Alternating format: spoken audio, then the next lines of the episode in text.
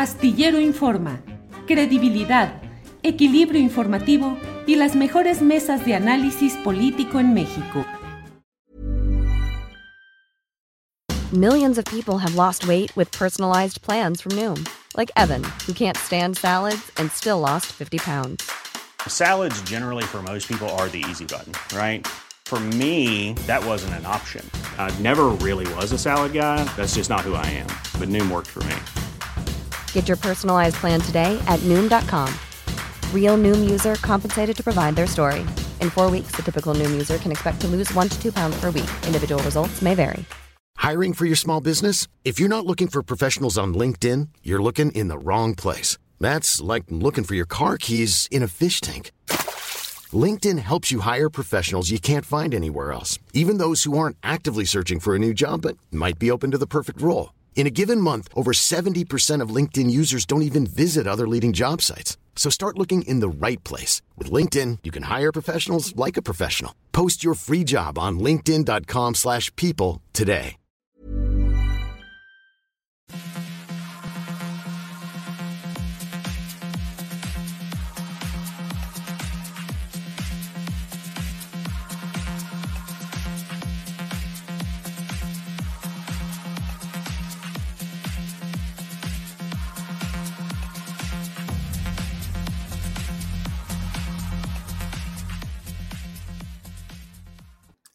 La una de la tarde, la una de la tarde en punto, en este viernes 16 de septiembre de 2022. Gracias por acompañarnos en la transmisión de este programa de Astillero Informa que le tiene información, análisis, debate, mesas de análisis de temas relevantes y hoy tenemos en particular la mesa del más allá y una mesa de análisis sobre temas relacionados con el ejército, las Fuerzas Armadas, la Guardia Nacional. Y tendremos desde luego la información más relevante del día, recomendaciones de fin de semana. En fin, gracias. Bienvenidos, bienvenidas todos, todas quienes nos acompañan en esta transmisión de viernesito 16 de septiembre. Bien, pues eh, vamos a iniciar. Eh, debo comentarle un poquito más adelante que hoy el presidente de la República, entre ayer y hoy, en el grito de independencia y hoy con el desfile cívico-militar, pues la verdad es que a mí me parece que es como un AMLO recargado, como que se está fortificando con un discurso más, eh, em, con nuevas consignas en el propio grito de anoche en el balcón central de Palacio Nacional Hoy con la presencia ya de la Guardia Nacional bajo el mando operativo y administrativo de la Secretaría de la Defensa Nacional y con un discurso en el cual, entre otros temas, aborda los internacionales. Ya iremos viendo varios de estos detalles un poquito más adelante. Por lo pronto, vamos a entrar de inmediato con nuestros primeros invitados. Vamos a hablar sobre las Fuerzas Armadas y la Guardia Nacional. ¿Las Fuerzas Armadas son realmente incorruptibles? Eh, han cambiado y ahora con la nueva administración federal, digamos que son progresistas. Para todo esto vamos a hablar con los invitados de hoy, a quienes doy la bienvenida. Gracias, Arín Gutiérrez, por estar aquí. Buenas tardes. Buenas tardes, muchas gracias. Gracias. Arín Gutiérrez es doctor en Historia por el Colegio de México y profesor de la UAM Xochimilco. Damos también las gracias a Luis Herrán Ávila. Él es profesor de Historia en la Universidad de Nuevo México. Luis, buenas tardes. Muy buenas tardes, Julio. ¿Qué tal, Harim? ¿Cómo estás? Gusto en verte. Gracias. Eh, Harim, em, comienzo, comienzo contigo, Harim, para preguntarte acerca de este tema. Eh, los... Um, ¿Las Fuerzas Armadas de México realmente son incorruptibles? ¿Cuál es su historia? ¿Cuáles son los ejemplos positivos, negativos que tenemos en este tema, Jarín? Bueno, pues bueno, buenas tardes otra vez, eh, eh, Julio, Luis. bueno, podría empezar diciendo esto. Las actuales Fuerzas Armadas que tenemos en México como organización se remontan a las primeras décadas de este siglo. Recordemos que tras la derrota final de Victoriano Huerta en 1914, el viejo, bueno, el antiguo ejército porfirista se deshizo, bueno, de hecho, el Estado porfirista desapareció y después los generales revolucionarios poco a poco van construyendo un nuevo Estado y en, eh, como parte de la construcción de ese Estado se crean unas nuevas fuerzas armadas, se distinta a lo que fueron las Fuerzas Armadas porfirianas. Digo, para empezar, los generales que las fundieron sus ascensos en el campo de batalla de, origen clase media popular y ya para, eh, ya para media, eh, desde mediados de los años 20 y hasta los años 30, va, se van a ir eliminando poco a poco los distintos ejércitos revolucionarios que servían a las órdenes de sus jefes o de caudillos regionales. Podemos decir un ejército revolucionario, revolucionario que, bueno, digamos, va a ser distinto a otros ejércitos latinoamericanos porque en un primer momento... Bueno, estamos teniendo problemas de comunicación. Jarim Gutiérrez, eh, déjame ver... a las oligarquías porfiristas, pero digamos... Bueno, eh, vamos a, dejar un poco ahí a Jarim. Eh, sí, vamos y vamos a ver cómo podemos estabilizar un poco el Internet. Vamos mientras tanto con Luis Herrán. Luis, eh, ¿qué hay sobre esta discusión tan generalizada acerca pues, de la Guardia Nacional ahora integrada a la Sedena? Eh, lo que se habla de que es una corporación, las Fuerzas Armadas, con una gran respetabilidad social y que eso nos ayuda a plantear que puedan evitar la corrupción como tales. ¿Qué opinas, Luis? Eh, bueno, de nuevo, muchas gracias por la invitación. me parece que es, digamos, uno, quisiera pensar que, es, que, esa es, eh, que ese es el caso, ¿no? Que las Fuerzas Armadas son, eh, digamos, la institución no solo más aceptada por la ciudadanía, pero también eh, un ejemplo de, moralidad y de rectitud, ¿no? La realidad, digamos, no, no, no, es, no es necesario hacer unas investigaciones muy profundas para ver todas las manchas que tienen las Fuerzas Armadas en su desempeño eh, digamos, en las últimas décadas. Eh, lo que a, mí me preocupa, digamos, el, tono con el que eh, desde, desde la presidencia nos, afirman que, los casos, si, existen todavía casos, por ejemplo, de violaciones de derechos humanos, que son cosas excepcionales y que no, eso no debería ir en detrimento de, de de la labor que realizarían las Fuerzas Armadas en general, incluyendo la nueva Fuerza Armada que será eh, la Guardia Nacional. Eh, hay, muchos ejemplos. El, el, problema es que, eh, digamos, como, como, esto se ha manejado como un proyecto fundamental para la, estrategia de seguridad que está planteando el presidente, las, las la disidencia o la crítica eh, de distintos actores políticos o de nosotros como observadores eh, o del periodismo, etcétera, eh, se toman esencialmente como una, una especie de, reto al, programa general de la cuarta transformación, lo cual me parece no solo injusto, sino también contraproducente porque eh, se cierran los oídos, sobre todo en presidencia, se cierran los oídos a voces que mm, eh, por lo menos estamos tratando desde nuestras muy eh, humildes tribunas, en redes sociales o en estos espacios que se nos dan, de llamar la atención a, los problemas que puede haber en expandir o sobre expandir el papel de las Fuerzas Armadas en nuestra sociedad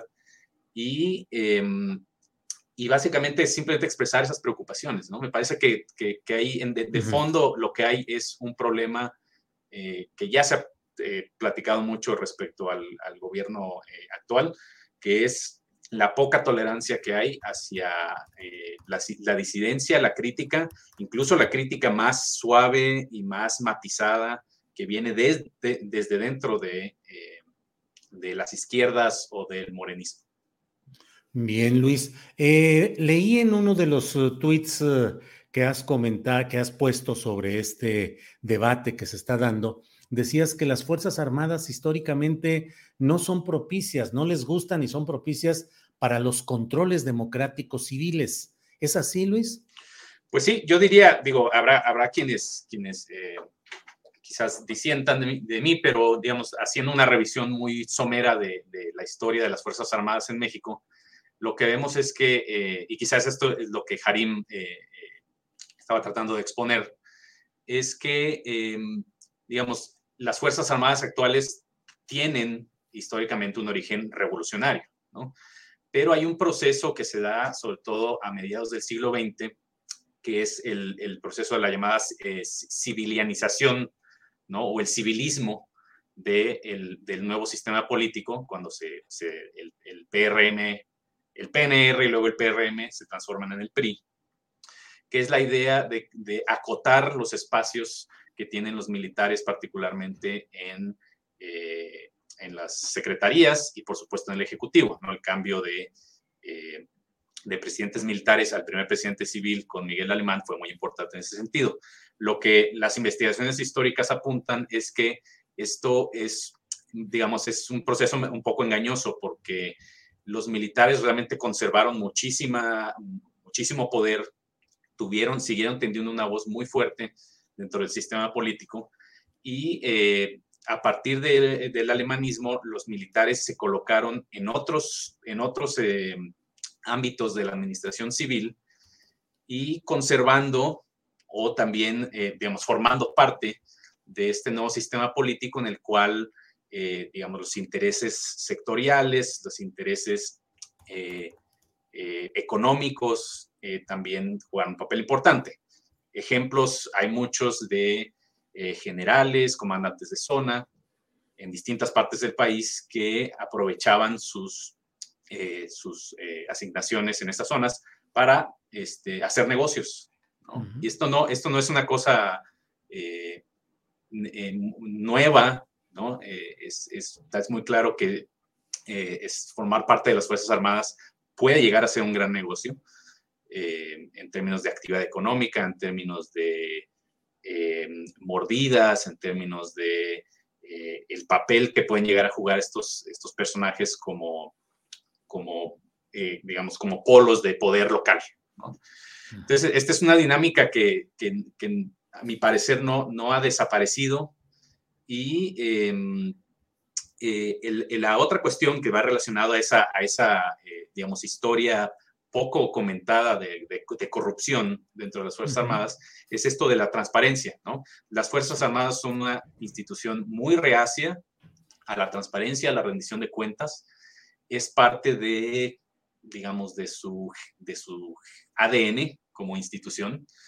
Em, y en parte, eh, el problema es que desde presidencia y desde otros actores políticos oficialistas, se está reforzando esa idea de eh, las Fuerzas Armadas incorruptibles, en los que la crítica no, no vale o es una crítica que simplemente busca eh, restarle puntos al gobierno actual, ¿no? Cuando eh, lo, que, lo que vemos y revisamos, digamos, los trabajos de la gente que ha estudiado esto es que la cuestión no es tan sencilla y que aún si la ciudadanía ve a las Fuerzas Armadas como la institución más confiable, eh, estaba viendo la cifra, era algo así como el 60%.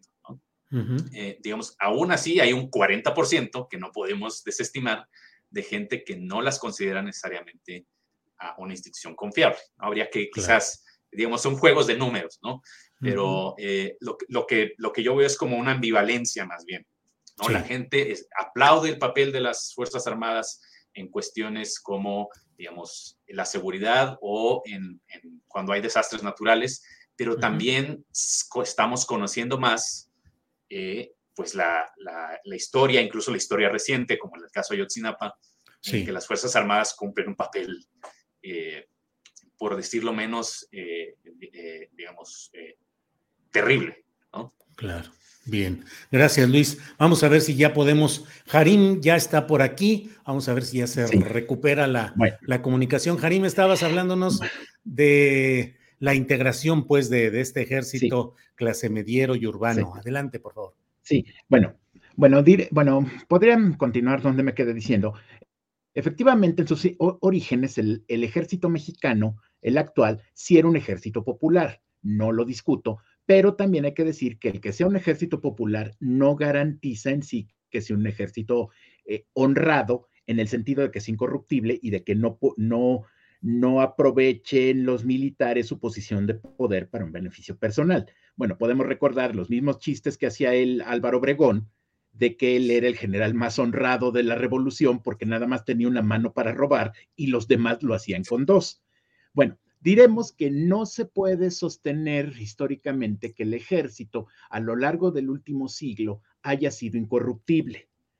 Incorruptible, bueno, digamos, no lo era en épocas de la revolución y no lo fue después. Tenemos, bueno, tenemos casos eh, muy notorios, como por ejemplo un militar, el general Raúl Caballero Aburto, que fue gobernador de Guerrero a principios de los años 60 y cuyo mandato le fue puesto un fin mediante la desaparición de poderes a merced, bueno, gracias a un movimiento estudiantil y popular que, se realizó contra él, que era un militar eh, muy, digamos, conocido por sus actos de corrupción, conocido por sus actos de represión, de, represión y podemos también ver otros ejemplos como lo que otro, otro que se puede citar es del general Absalón Castellanos Domínguez, gobernador de Chiapas, que en 1994 fue tomado prisionero y juzgado por el ZLN. Y luego también otro ejemplo que citaba yo hace poco en redes sociales es uno, bueno, que ha vuelto a ser de actualidad por la reciente bueno, por la, bueno, por, el, eh, por la reciente captura de Rafael Caro Quintero, de que este personaje en los años 80 en Chihuahua era capaz de tener un rancho enorme, el Búfalo, con cientos de hectáreas sembradas de marihuana, con eh, miles de peones cosechándola y con camiones que la llevaban a Estados Unidos, y al parecer las autoridades militares de Chihuahua no se habían dado cuenta. Digamos, hay mucha información anecdótica que se puede consultar en la prensa durante el siglo XX, donde se involucra a militares con actos de corrupción. Y desde luego que desde que los militares empiezan a ser empleados en el combate hacia el narcotráfico, hacia el cultivo de drogas ilícitas,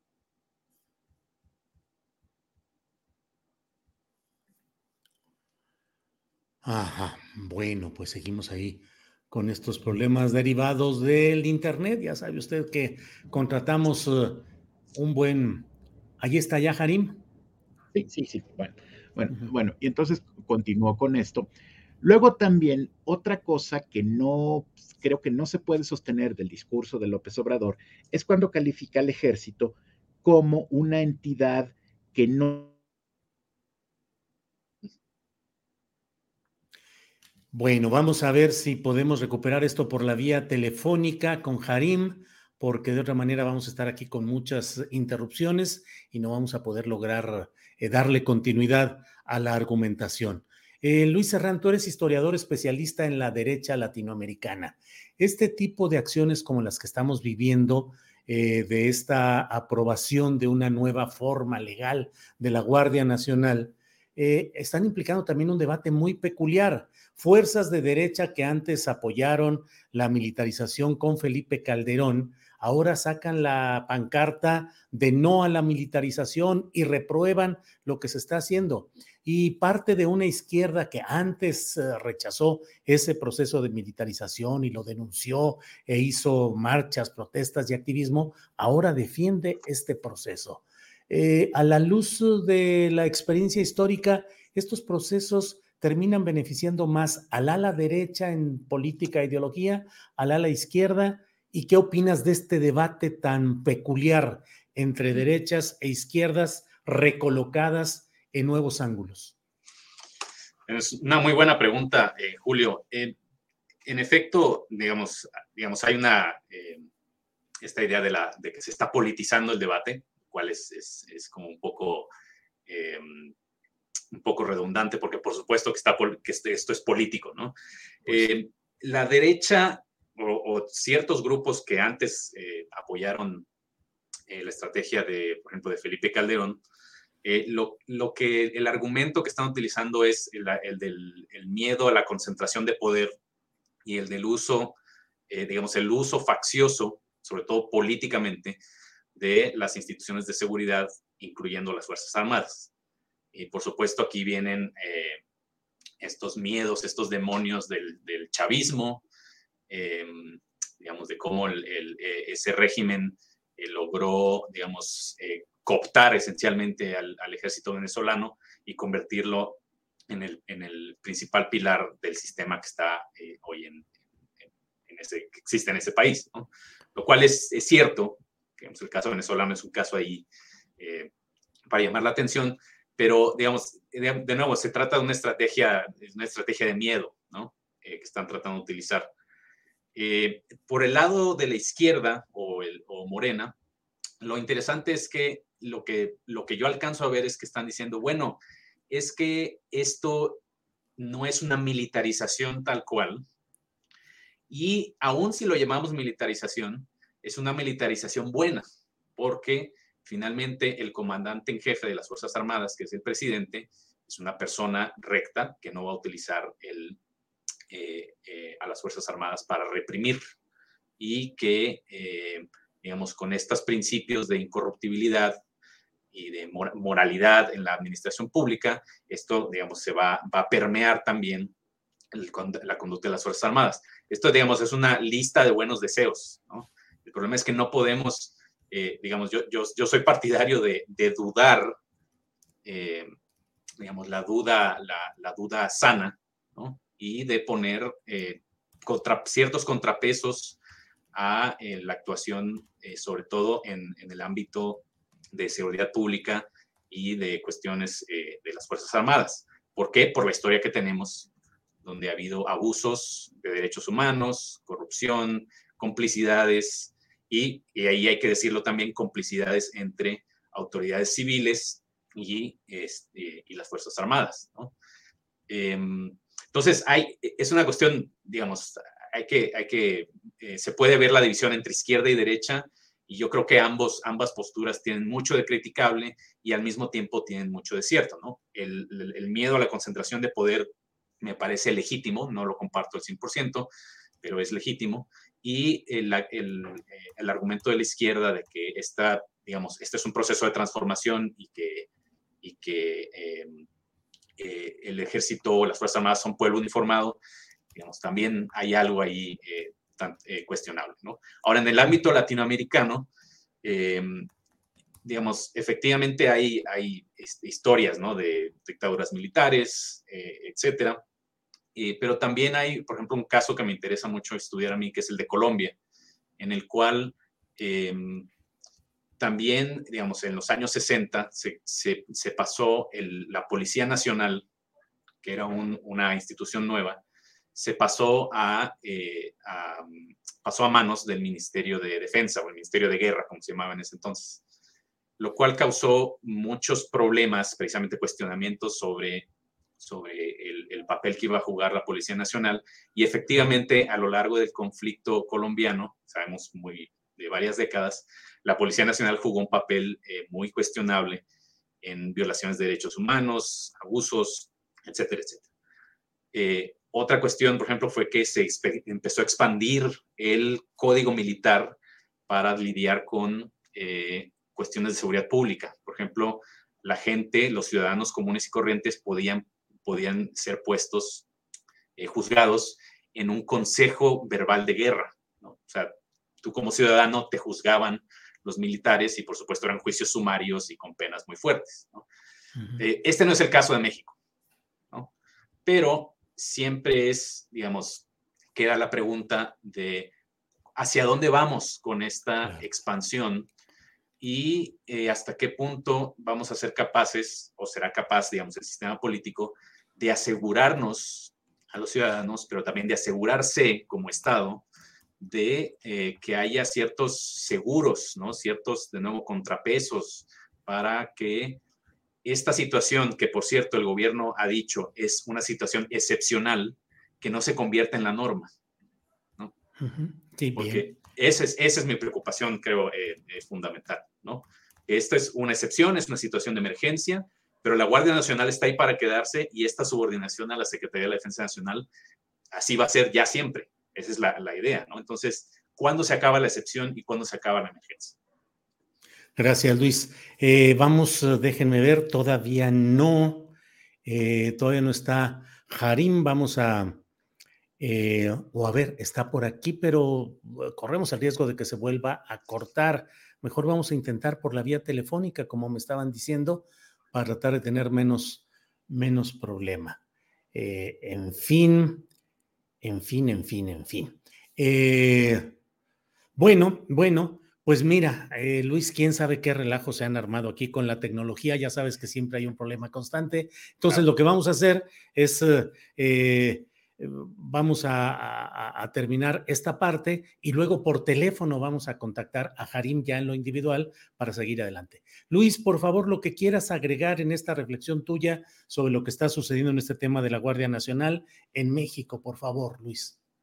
Sí, eh, he estado, digamos, aunque no estoy dentro de México, que trabajo acá en Estados Unidos, este, he estado siguiendo con mucho interés eh, de nuevo el, tema por cuestiones, digamos, por mis intereses académicos, pero también, por supuesto, porque, eh, eh, digamos, el, debate está por todos lados, ¿no? En la prensa, en medios como el, como el, como el tuyo, en redes sociales, etc. Y es muy interesante, de hecho he aprendido mucho de, de ciertas conversaciones en redes sociales en los cuales lo, lo, que he notado es que efectivamente, digamos, a lo mejor estoy diciendo algo muy obvio, es un tema complejísimo, ¿no? Esto de la, de, la creación de la, de la Guardia Nacional, su subordinación a la Serena, y después cómo se inserta esto en una estrategia de seguridad que, por cierto, no nos queda muy clara. Y, y, una de las, de las, eh, de los aspectos que, que más me han llamado la atención es esta cuestión de lo que algunos llaman eh, el, problema de darle seguridad jurídica al, a la actuación de las Fuerzas Armadas. Este es un tema más, más viejo, ¿no? Yo recuerdo en los años de, Calderón se usaba exactamente esa misma frase para, este, digamos, tratar de contener las críticas hacia la estrategia de seguridad, ¿no? la, la, la militarización completa de la guerra contra el crimen organizado, etc y, esta idea de la seguridad jurídica es muy, es muy interesante porque lo que hay realmente son muchos espacios grises eh, eh, jurídicos, muchos espacios nebulosos em, entre la ley de la Guardia Nacional, entre el, por ejemplo, el código, el código militar. Eh, digamos, hay varias piezas de legislación que, em, que aunque parecen acotar digamos, el, la, la, función de los, de los militares, o por ejemplo que a veces son muy específicas en los casos en los que los militares pueden ser juzgados o no por autoridades civiles, lo que vemos eh, es que hay una separación, digamos, la ley puede decir muchas cosas, pero hay una separación, por supuesto, entre la ley y la práctica. Sí. Y que aunque los militares tengan eh, digamos, sí pueden ser eh, juzgados por tribunales civiles, es rarísimo, eso realmente lo vemos muy poco.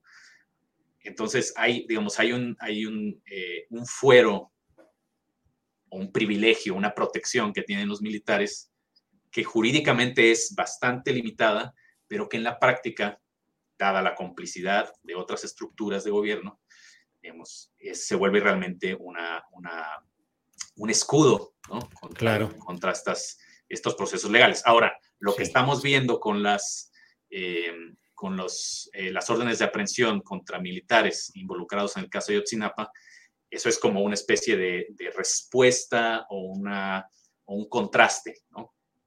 que yo lo vería como un, un desarrollo positivo. Eh, pero de nuevo, quedan muchas preguntas, porque ¿qué va a pasar sí. con la Guardia Nacional? Claro. Pues sí, pues muchas preguntas y muchas respuestas en espera de. Así es que Luis Errante, agradezco mucho esta posibilidad de estar hoy, eh, viernes 16 de septiembre, en este programa donde procuramos analizar y tener estos puntos de vista sobre lo que está pasando en el país. Te agradezco mucho, Luis, y seguimos en contacto. Muchas gracias, Julio, que estés muy bien. Gracias, hasta luego. Bueno, vamos a intentar retomar la comunicación telefónica con nuestro otro invitado, Jarim Gutiérrez. Acabamos de hablar con Luis Arrán Ávila. Él es profesor de historia en la Universidad de Nuevo México. Y vamos a buscar hablar con Jarim Gutiérrez, que es doctor en historia por el Colegio de México y profesor de la UAM Xochimilco.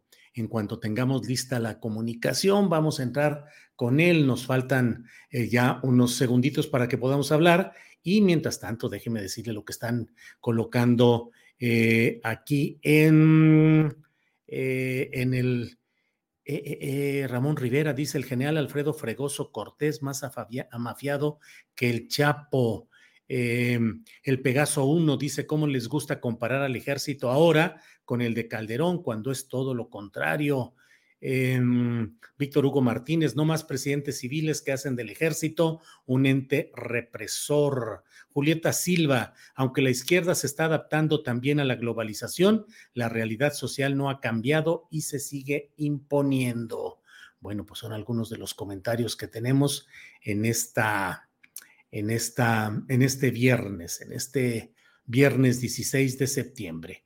Bueno, bueno, bueno pues pareciera que ya no hemos podido hacer el contacto, la comunicación con Jarim Gutiérrez, pues eh, yo creo que vamos a dejarlo para la próxima semana, poder seguir platicando acerca de estos temas. Em, déjeme decirle, eh, pues bueno, está esencialmente lo que ha sucedido con el, con el grito, el grito de independencia que dio ayer el presidente López Obrador. Déjeme ir eh, viendo aquí lo que tenemos eh, disponible. Em, le voy comentando también. Em, eh, pues muchos comentarios. Vamos hacia la política que decida cómo utilizar al ejército, dice IBN Espartaco. El ejército de Calderón nunca tuvo marco jurídico, todo lo contrario de ahora, así que la comparación es inadecuada, dice el Pegaso 1. Maika Kotval dice, el ejército es y será siempre el mismo, ese tipo de institutos nunca evolucionan. Con Calderón se vivió como en el mismo infierno. Eh, Jonathan Lara dice, Julio, lo de la estela de luz no es cosa menor, no omitas el tema, no. Jonathan Lara, lo dimos a conocer ayer mismo, pusimos un video, pusimos eh, eh, fotografías y hoy yo he estado comentándolo también, entre ayer y hoy, en las redes sociales y claro que con mucho gusto damos, no, no, no omitimos los temas, no siempre tenemos todo el espacio, pero bueno. Eh, Rigel Antares dice, AMLO se opuso al marco jurídico cuando era oposición. Eh, bueno, y luego aquí me dicen lo contrario. Rafael Esparza dice, preferiste darle bola a Denise Sider, así dice, y su montaje en la estafa de luz. Bueno, bueno, pues vamos. Em, mm, Mm, déjenme aquí que estoy. Bueno, voy a pasar a otros temas y vamos a seguir adelante. Tenemos, mire, eh, lo que dijo, el, veamos lo que dijo ayer el presidente de la República en su grito de independencia. Ya lo tiene por aquí Sebastián Enríquez, a quien le pido de favor que ponga este audio y video.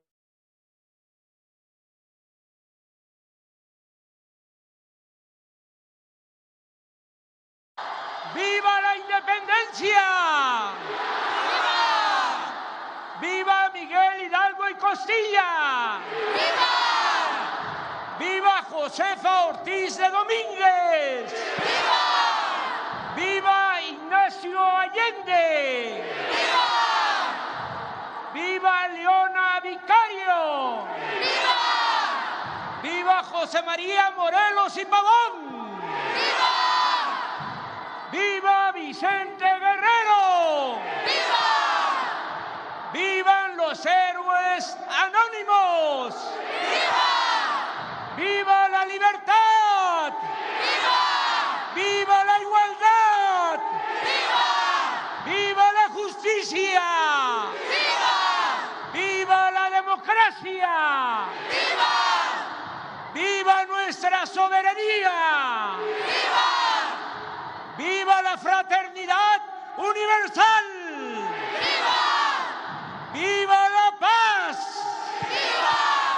Mexicanas, mexicanos, muera la corrupción. Muera el clasismo. Muera el racismo. ¡Vivan los pueblos indígenas! ¡Viva! ¡Viva la grandeza cultural de México!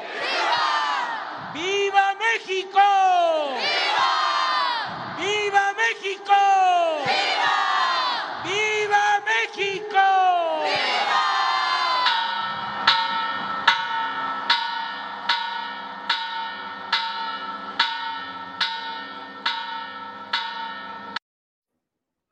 Pues una concentración, una concentración eh, masiva, muy importante, ayer en la Plaza de la Constitución, en el Zócalo de la Ciudad de México, donde eh, pues hubo, estuvo lleno evidentemente de gente muy entusiasta en el apoyo directo al presidente López Obrador.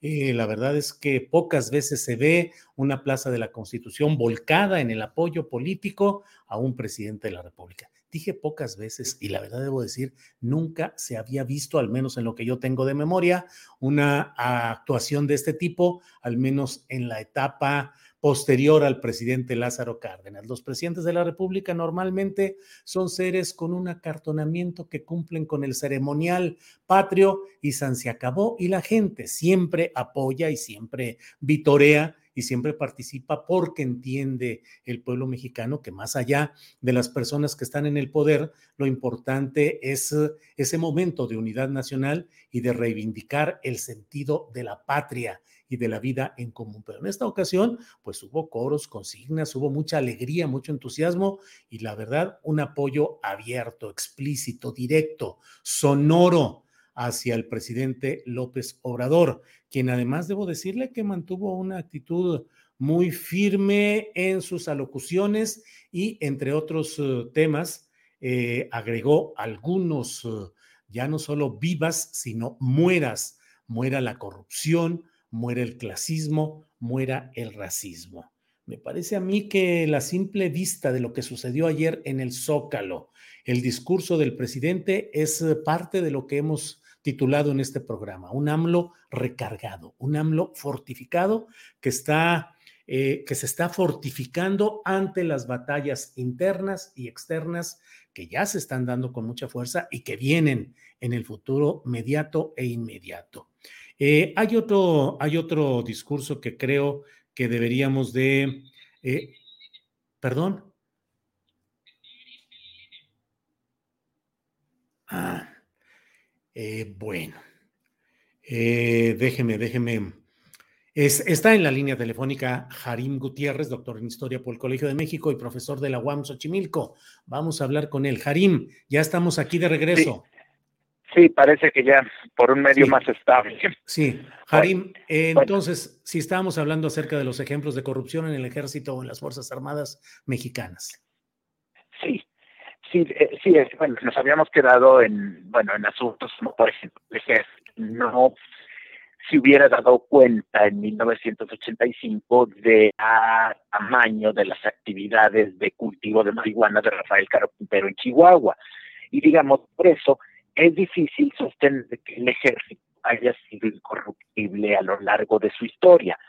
También otro asunto que, bueno, me llama la atención del discurso de López Obrador cuando justifica la adscripción de la Guardia Nacional a la Secretaría de la Defensa, es que, por ejemplo, dice que el ejército es un, bueno, dice que es pueblo informado y no tiene intereses creados. Allí sí también, digamos, otra vez, somos la historia del ejército a lo largo del siglo XX es difícil creer que una institución, bueno, bueno, que el ejército, que el brazo armado del Estado mexicano durante los últimos 100 años no haya ido creando intereses propios que después de alguna manera van a condicionar su manera de su manera de actuar. Bueno, y por ejemplo, por ejemplo, recordemos que durante un buen tiempo a mediados del siglo XX, aunque el ejército oficial no podía involucrarse en política partidaria.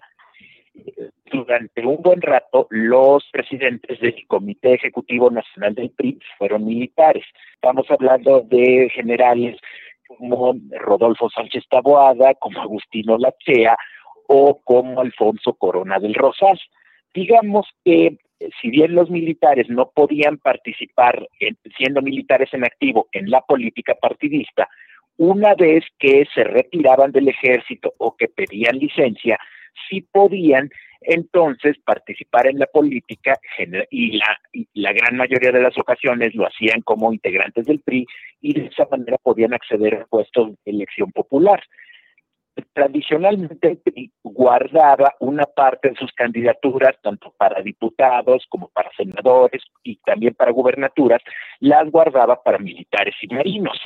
Es por eso que hubo, hubo eh, militares, por ejemplo, el, me acuerdo de alguien, el general Hermenegildo Cuenca Díaz, que fue secretario de la Defensa con Luis Echeverría, que después intentó ser gobernador de Baja California, pero bueno, como tuvo, bueno, como falleció por si mal no recuerdo, por una afección cardíaca, ya no pudo desempeñar ese puesto. Pero digamos, el hecho de que en algún momento por sus servicios prestados al Estado se les diera dar la oportunidad después de participar en la política ya como militares retirados o militares con licencia, sí, sí, bueno, por mi parte, eso me puede, me da bases para afirmar que sí, sí se fueron creando intereses propios del ejército como parte del régimen de la revolución, que sabía que a cambio de acatar reglas de disciplina del poder civil, los militares podían recibir en lo individual alguna recompensa después de haber cumplido su servicio. Su servicio. Y bueno, también otro asunto que me preocupa también del discurso del presidente cuando justifica eh, eh, su reciente política con respecto a la Guardia Nacional, es que también, bueno, afirma que el ejército no, bueno, que bueno, primero, como ya dijimos, que no tiene intereses creados, y luego, esta es otra cosa que me preocupa en su discurso, dice que cuando el ejército ha actuado mal, ha reprimido, ha sido más bien por culpa de funcionarios civiles corruptos que le han ordenado reprimir al pueblo.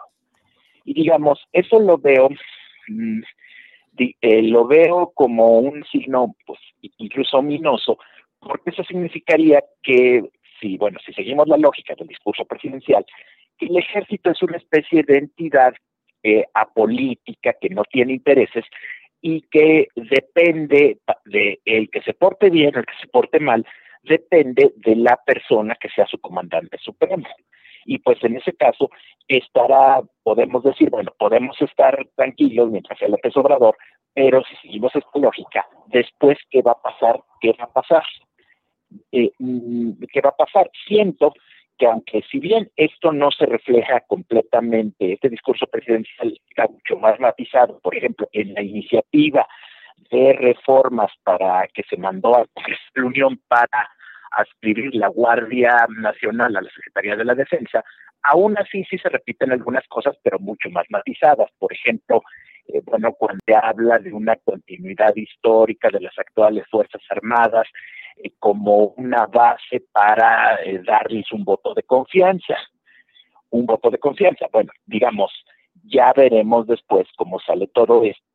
Pero siento que un estudio del pasado de las actuales Fuerzas Armadas de México no permite sostener que hayan sido una institución incorruptible, sin intereses, y que, eh, y que no tenga responsabilidad mm, frente a, acciones indebidas que ha tomado contra la población civil, que no tengan responsabilidad que la de haber obedecido la orden de, de los políticos civiles que le indicaron hacer eso.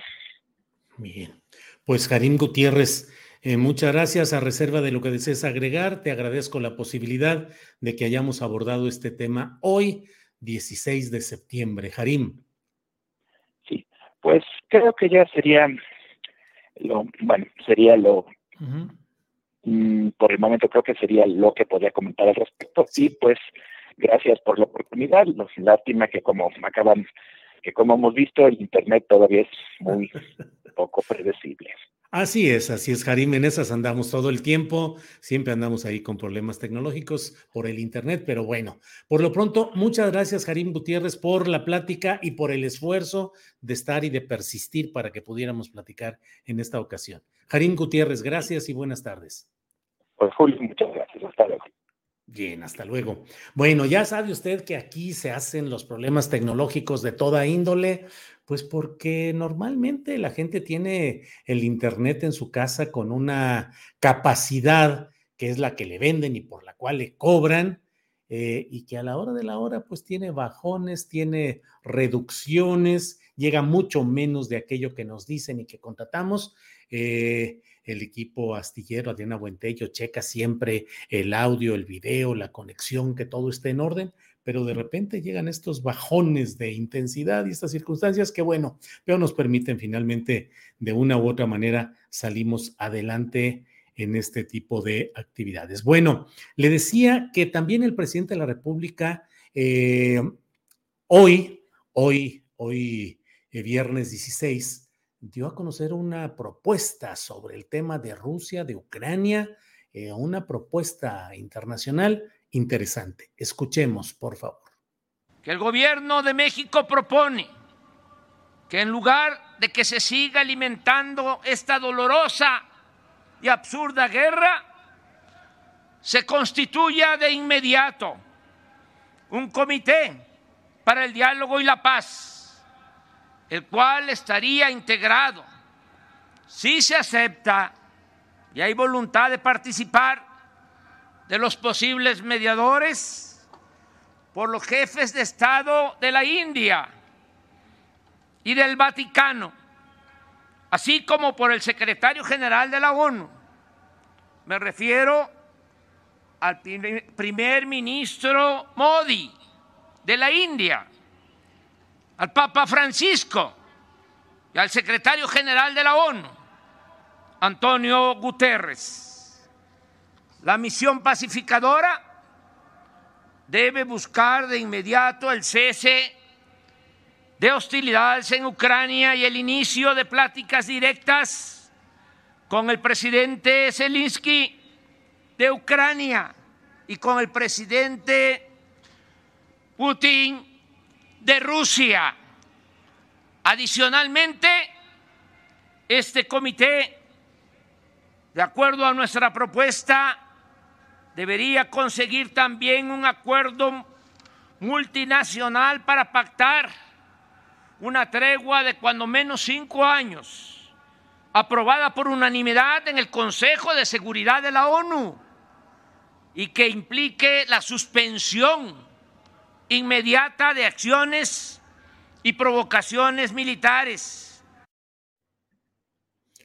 bueno, pues esto es parte de lo que ha dicho el presidente de la República. Le digo que a mí me parece que entre ayer y hoy hay una, un nuevo replanteamiento discursivo y una fortificación. Usted sabe, la fortificación es la manera como se hace fuerte alguien o busca hacerse fuerte frente a los adversarios o las cosas adversas que pueda haber eh, en lo inmediato eh, o a mediano plazo, largo plazo, según sea la estrategia que se adopte. Aquí me parece que el presidente de la República eh, está fortificándose, está atrincherándose de cara a lo que viene y en momentos políticos de definiciones y de exigencias que sus adversarios están tratando de potenciarse, deshilachados, desdibujados, con problemas internos los partidos opositores a López Obrador, pero aún así ahí persiste el amasijo de intereses mediáticos, empresariales, también extranjeros,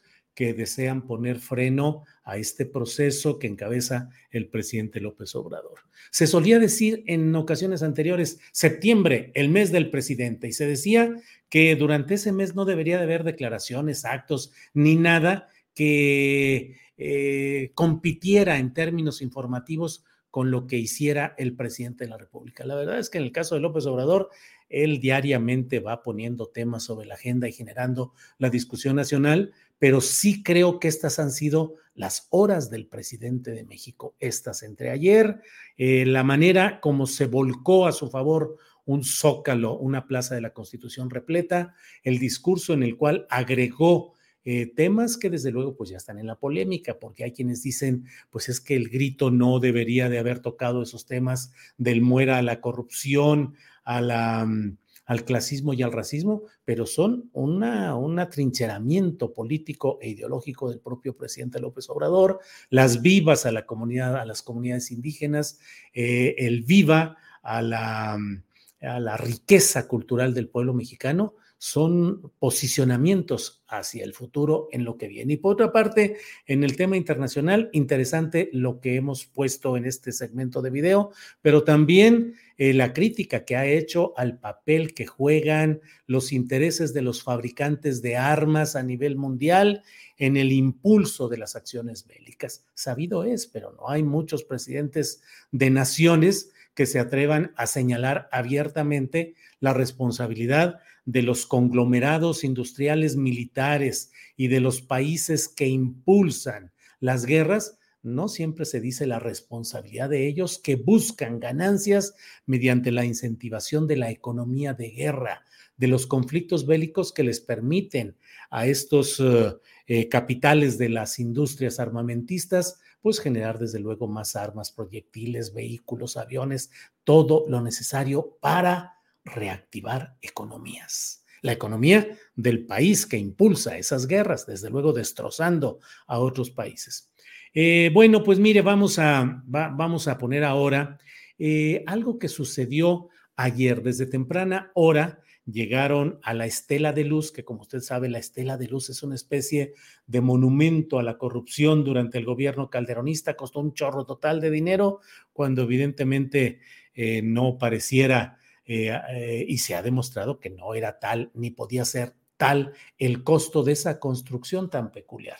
Y bueno, eh, sucede que llegaron partícipes de un movimiento de, de mujeres, de mujeres, de buscadoras, de buscadoras de desaparecidos de Guanajuato específicamente. He preguntado a a fuentes periodísticas y políticas en Guanajuato, cuál es la caracterización de este grupo y todo el mundo dice un grupo absolutamente respetable, eh, congruente, luchador en defensa de los derechos humanos y también en búsqueda de lo que significa eh, en este caso el no, así lo pusieron ellos, no al golpe militar. Desplegaron esta manta que usted ve por aquí, esta manta, que esto es todavía una parte, falta todavía completarla, 16 años de impunidad militar. 16 años porque están contando obviamente desde 2007, 2006, 2007, en el cual inicia la guerra contra el narcotráfico que inició Felipe Calderón. Eh, un grupo, dos mujeres que dijeron que habían ensayado, que tenían eh, capacitación para poder escalar esa estela de luz, subieron, subieron y eh, pasaron ahí 15 horas, 16 horas se llevó toda esta maniobra en lo que escalaron llevando esa manta que pesaba algo así como 60, 70 kilos de peso, 60, 70 kilogramos. Eh, eh, una manta de 100 metros, porque es 102, 105 son los metros que tiene la estela de luz, y la dejaron desde arriba hasta abajo. En esta, eh, en esta toma se ven todavía donde están haciendo lo último, y bueno, pues es una de las protestas que se están realizando, al menos por parte de este grupo de mujeres de Guanajuato, buscadoras apoyadas por otras mujeres buscadoras en esta protesta que se ha dado. Bueno, bueno, bueno.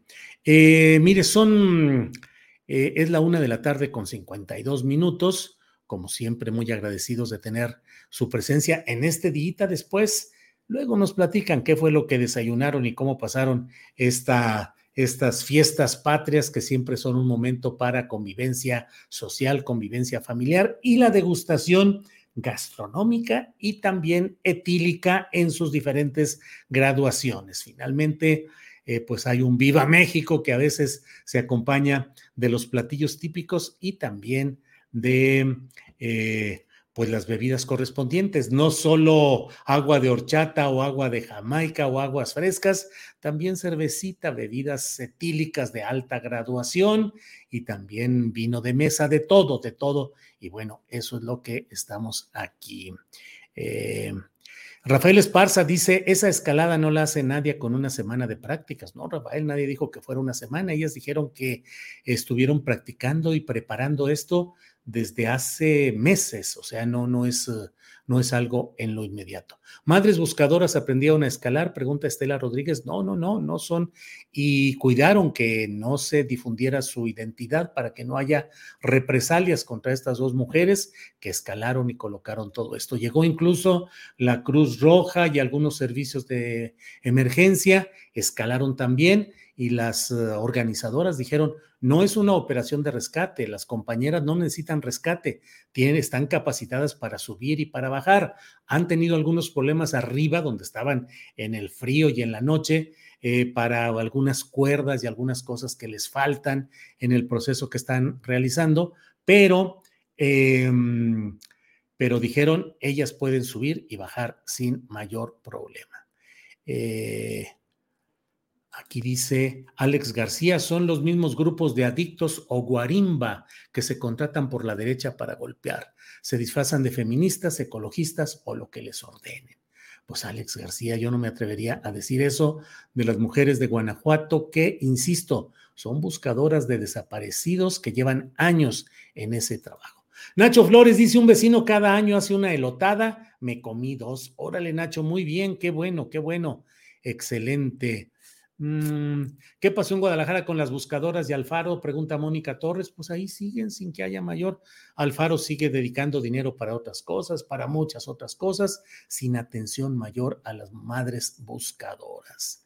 Eh, bueno, eh, vamos a pasar ahora a los cinco minutos de inclusión, que es el espacio de Daniel Robles Aro. Adelante, por favor.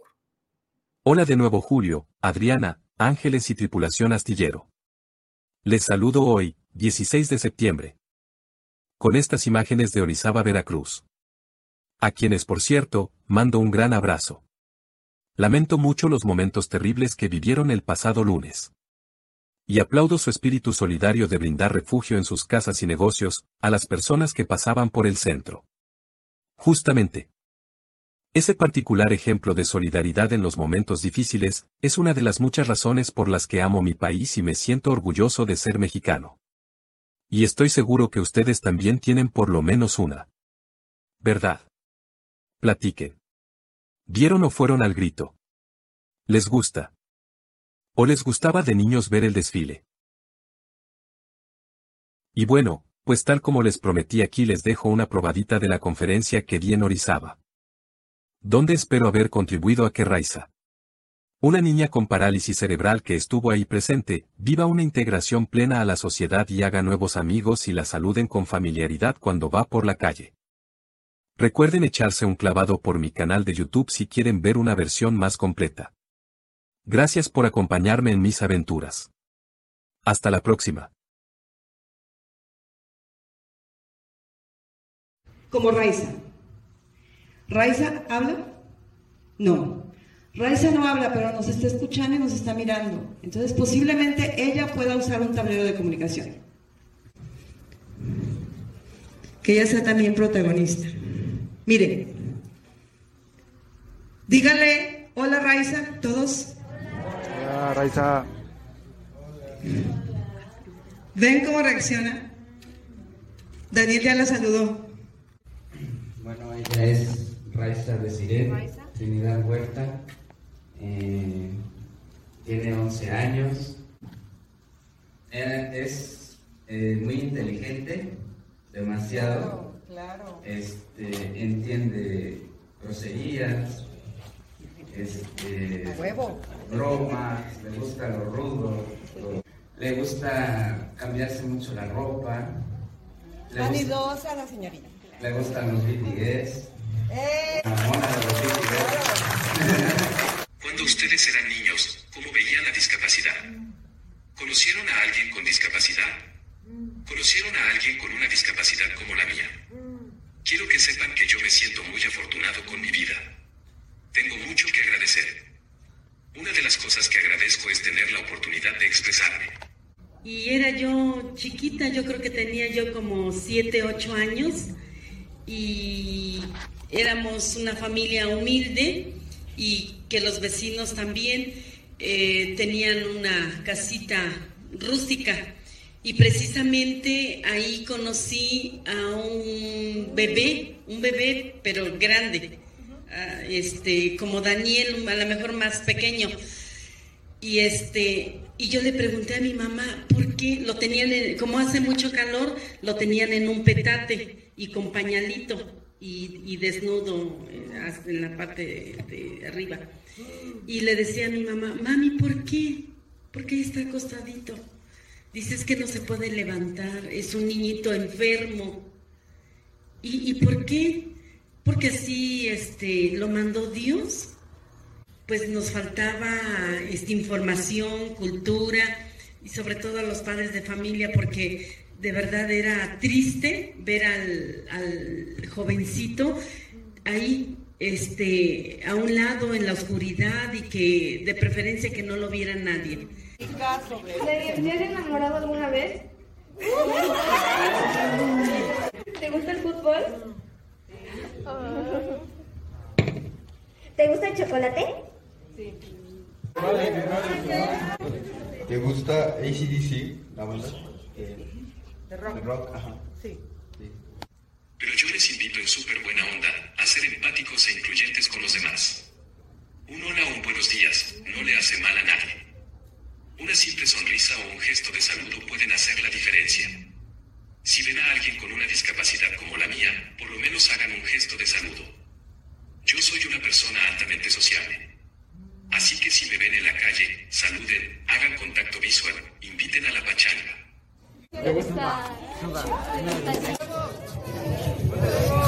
Digan whisky todos. Sobre mi discapacidad. Por lo general se le conoce como parálisis cerebral. A grandes rasgos. No hablo. No camino. Solo controlo mis ojos. Que son como los limones que me dio la vida. Con ellos, una pizca de tecnología, y mucho coco, haré de mi vida una gran limonada para compartir. Y a propósito, te comparto mis redes. Twitter. Arroba Daniel Robles Mex.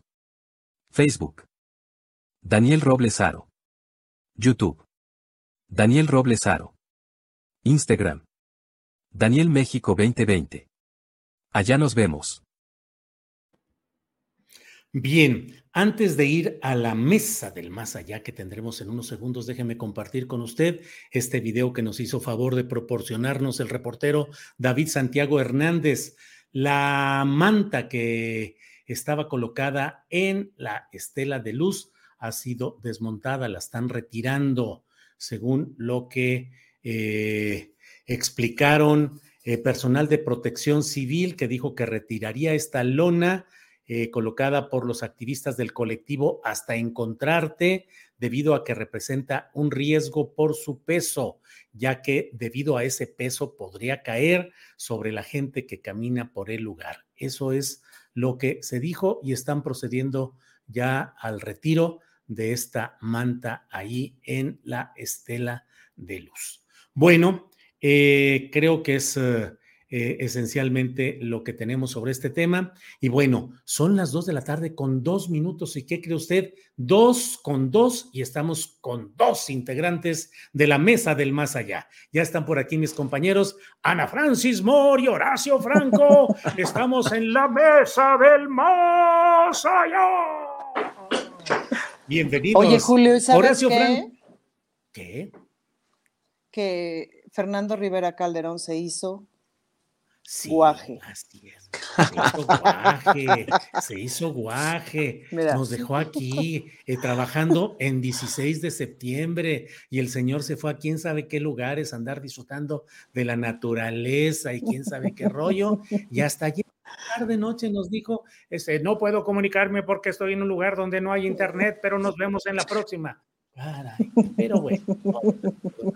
Al Fernando Rivera Calderón. Ana Francis, buenas tardes. Viva México, Julio. Híjole, yo lo sabía, yo lo sabía. Horacio Franco, buenas tardes. Hola, hola, buenas tardes a todos. ¿Cómo es? A ver, Horacio Franco, eh, ya ni le pregunto a Ana Francis porque ya vi que a lo mejor va llegando todavía de la fiesta patria. Horacio, ¿cuál fue el primer momento en el que tú tuviste contacto como niño con la imagen del poder?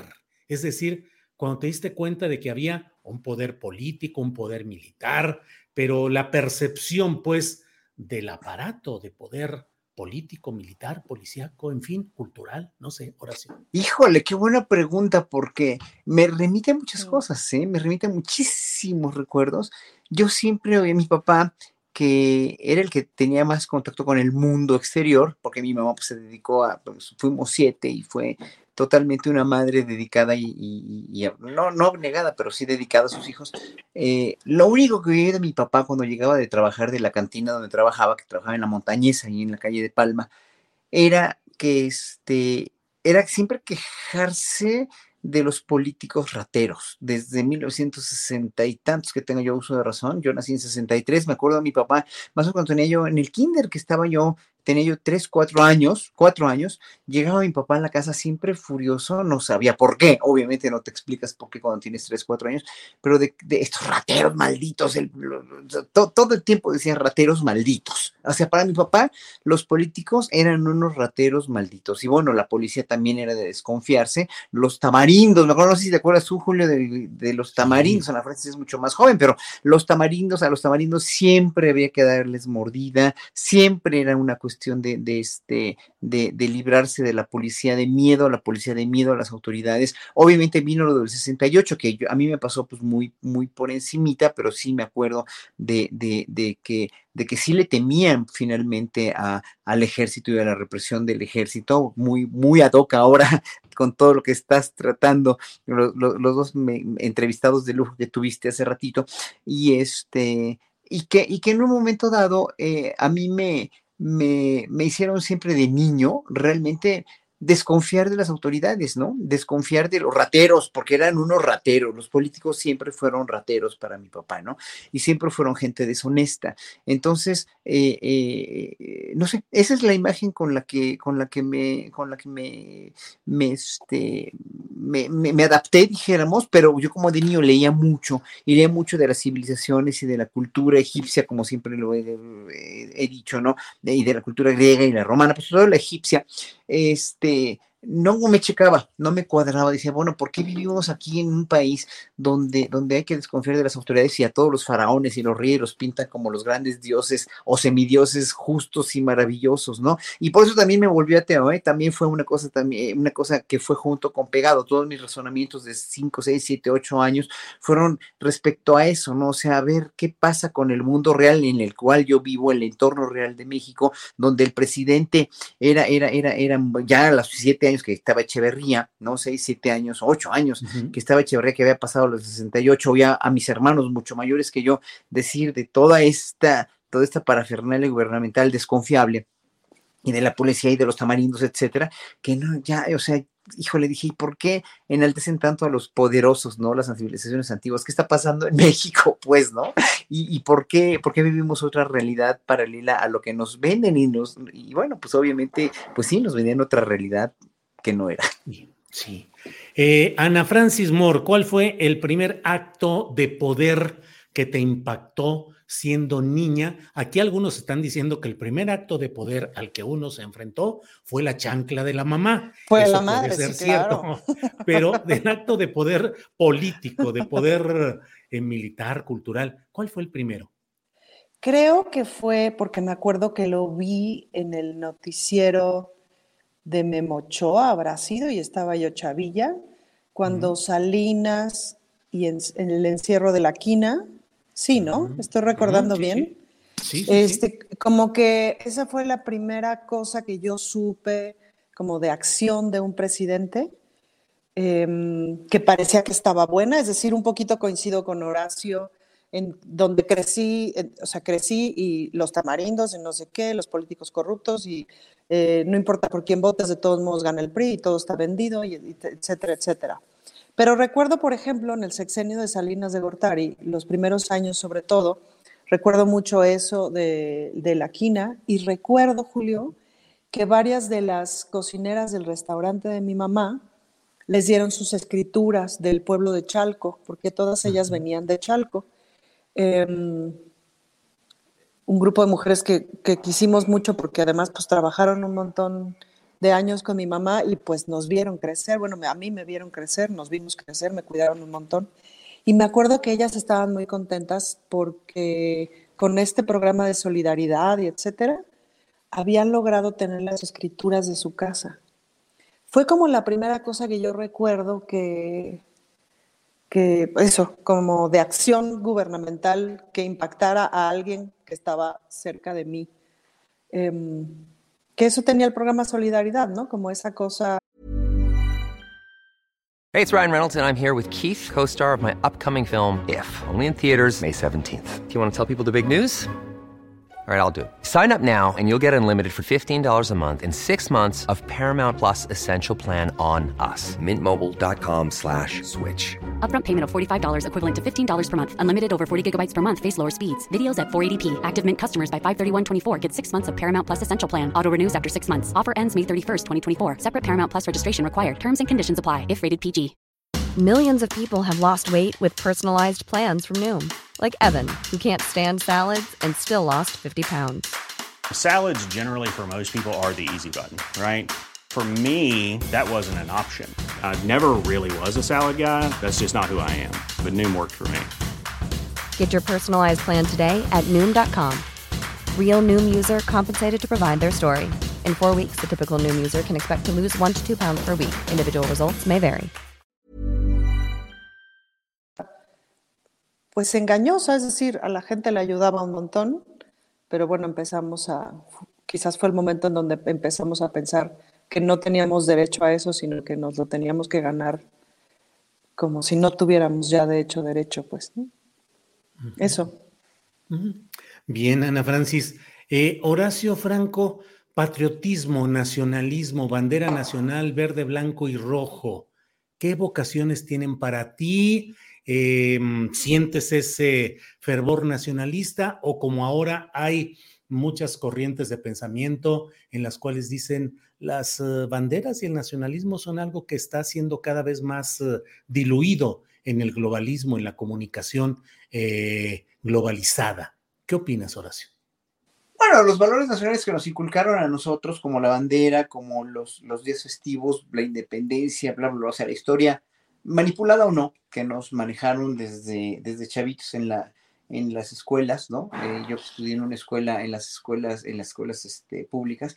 Eh, obviamente nos inculcaban cierto, ciertos valores patrios, eh, sí, obviamente con la escolta, muy militarizado todo, ¿no? Hablando de los militares, hablando del respeto a las instituciones, hablando de, de, de obviamente, de, de cosas que ya con, con, el advenimiento del Internet, con el advenimiento de la globalización, con el advenimiento de tantas cuestiones multiculturales y multinacionales y globales, obviamente se pueden perder. Lo que no se pierde es la identidad. O sea, tú puedes perder en todos sentidos, puedes perder los, los, los, los este, eh, puedes, en un momento dado yo comprendería, por ejemplo, que alguien que, que fue echado de este país en la, en la época del neoliberalismo, en el tipo de Salinas o de Cedillo o de quien sea, este, fueron echados de este país, fueron corridos porque no, les, no, no había posibilidades de ganarse la vida aquí, si no era eh, ilegalmente, entonces se largaron pobrecitos a Estados Unidos a buscarse una fortuna, una vida mejor, y obviamente mucha de esa gente que incluso hablaba sus idiomas originales, este, los perdió, o sea, perdió la esencia del mexicanismo porque, y con un odio hacia este país, un rencor o resentimiento, llámelo como quieran, ¿eh? no, no voy a meterme en términos, en, en, en, dilucidar un término exacto para esto, pero mucha gente que yo conocía ya, en verdad, en verdad guardaba mucho resentimiento contra México, muchísimo y con toda la razón del mundo. Si tu país no es capaz de solventarte una dignificación de tu vida por medio de ofrecerte un, un salario y un trabajo digno porque te explotan o porque no ganas lo suficiente ni para comer, entonces te vas al otro lado, te vas a trabajar aunque te esclavicen de una manera, aunque tengas que arriesgar tu vida cruzando la frontera, pagándole un pollero o nadando o, como, o caminando por el desierto de Arizona, te vienen mejores expectativas de ella, pues es vergonzoso, ¿no? O sea, es una vergüenza en verdad, ¿no? Claro que, que, tienes resentimientos contra tu país. Por eso, precisamente esos valores patrios, hoy por hoy, aunque, ellos, aunque muchos se quedaron con ellos, se quedaron con la identidad, se quedaron con la Virgen de Guadalupe, con la celebración de la independencia, o muchos del 5 de mayo que se fueron para Estados Unidos, pero obviamente la, mexicanidad, la esencia de nosotros mismos, nunca se va a perder, porque es esa, esa esencia que nos define como pueblo, ¿no? Esa esencia de la que se, en un momento mucha gente se, se, este, se, burla, ¿no? O, se, como el mismo presidente del INE, o, eh, este, o, o finalmente la denuestran y quieren ser europeos o quieren vivir en su Finlandia con esas desigualdades tremendas que, que, que pues ellos mismos desde hace siglos nos ocasionaron, ¿no? Entonces, evidentemente, eh, los valores patrios son, son, yo, para mí, para mi, mi libre albedrío, pues son a juzgar de cada quien si quieres tener una bandera mexicana en tu, en tu puerta o si quieres vestirte con sombrero lo que sea, está muy bien siempre y cuando pues conserves tu identidad, que es para mí eso lo más importante. Gracias, Horacio. Ana Francis Moore, ¿qué opinas de todo esto? Patriotismo, nacionalismo, colores patrios. ¿Fuiste abanderada o de la escolta nacional? ¿Recitabas, Obvio. hacías declamaciones de banderita, banderita tricolor? Ana Francis. Todo, todo el paquete, Julio. Yo me la compré completita. Mi primaria era como muy seria en eso, mi secundaria también era como muy seria en eso, muy, este, me tocaron buenas escuelas eh, públicas que eran muy clavadas. Bueno, ya ves que las escuelas públicas son muy clavadas en eso, pues, ¿no? Se lo tomaban súper en serio. Yo fui a la escolta, me tocó la bandera en primaria, en secundaria. Me tocó, por ejemplo, una vez, no recuerdo por qué, bueno, ceremonia en el Monumento a los Niños Héroes y que pues, nos llevaron a, las niñas de 10 y ahí estaba yo. Y entonces en ese tipo de ceremonias, pues yo me sentía muy orgullosa, muy, sí, eso, muy orgullosa. Y desde entonces, desde chamaquilla, me gustó mucho la historia, sobre todo la historia de la Revolución Mexicana. Me llamaba mucho la atención, me gustaba mucho. Y se va construyendo, ¿no? Como una idea de, patriotismo. Luego entré al Colegio Madrid en la prepa, me entero un poco como del mundo, del mundo latinoamericano, republicano, como de otra historia del mundo. Eh, luego me hago feminista, lesbiana, activista, etcétera, y aparece Latinoamérica en mi concepción. Y cuando aparece Latinoamérica en mi concepción, curiosamente me pasa algo como que no necesariamente me sentía identificada con, como con México en su totalidad, sino más identificada como latinoamericana y seguro como chilanga. Como chilanga sí siempre me he sentido muy, muy, muy, muy, muy chilanga.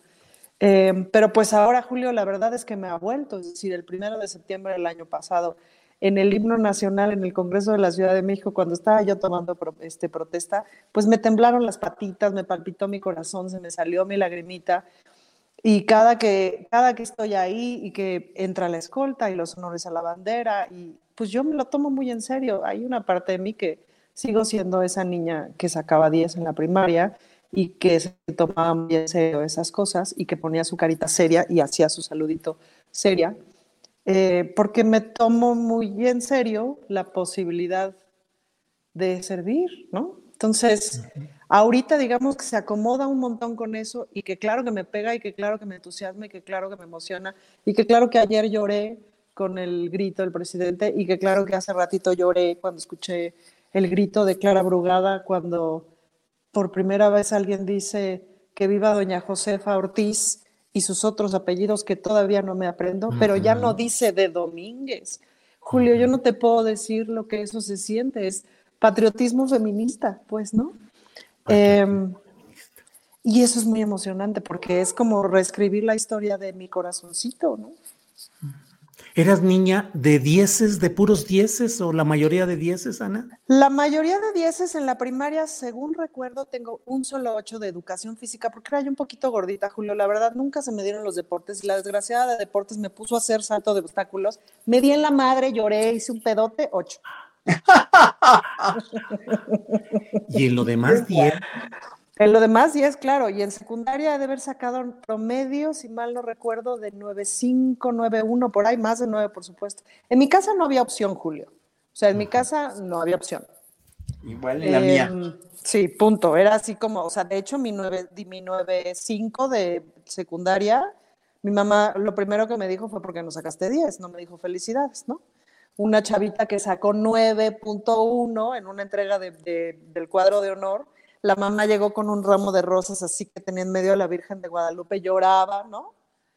Y entonces, pues para felicitar a su hija, y yo que tenía 9.5, 9.6, mi mamá me dijo, ¿por qué no sacaste 10? Entonces, claro, un día se lo reclamé airosísima, y me dijo, pues porque lo único que tienes que hacer tú es estudiar y sacar 10. Y la muchacha que sacó 9.1 tiene unas condiciones mucho más difíciles, vive a dos horas de la secundaria, ¿Me explico? Tienen que hacer un montón de esfuerzo, tú ni siquiera lavas tu ropa, por lo menos deberías de sacar 10.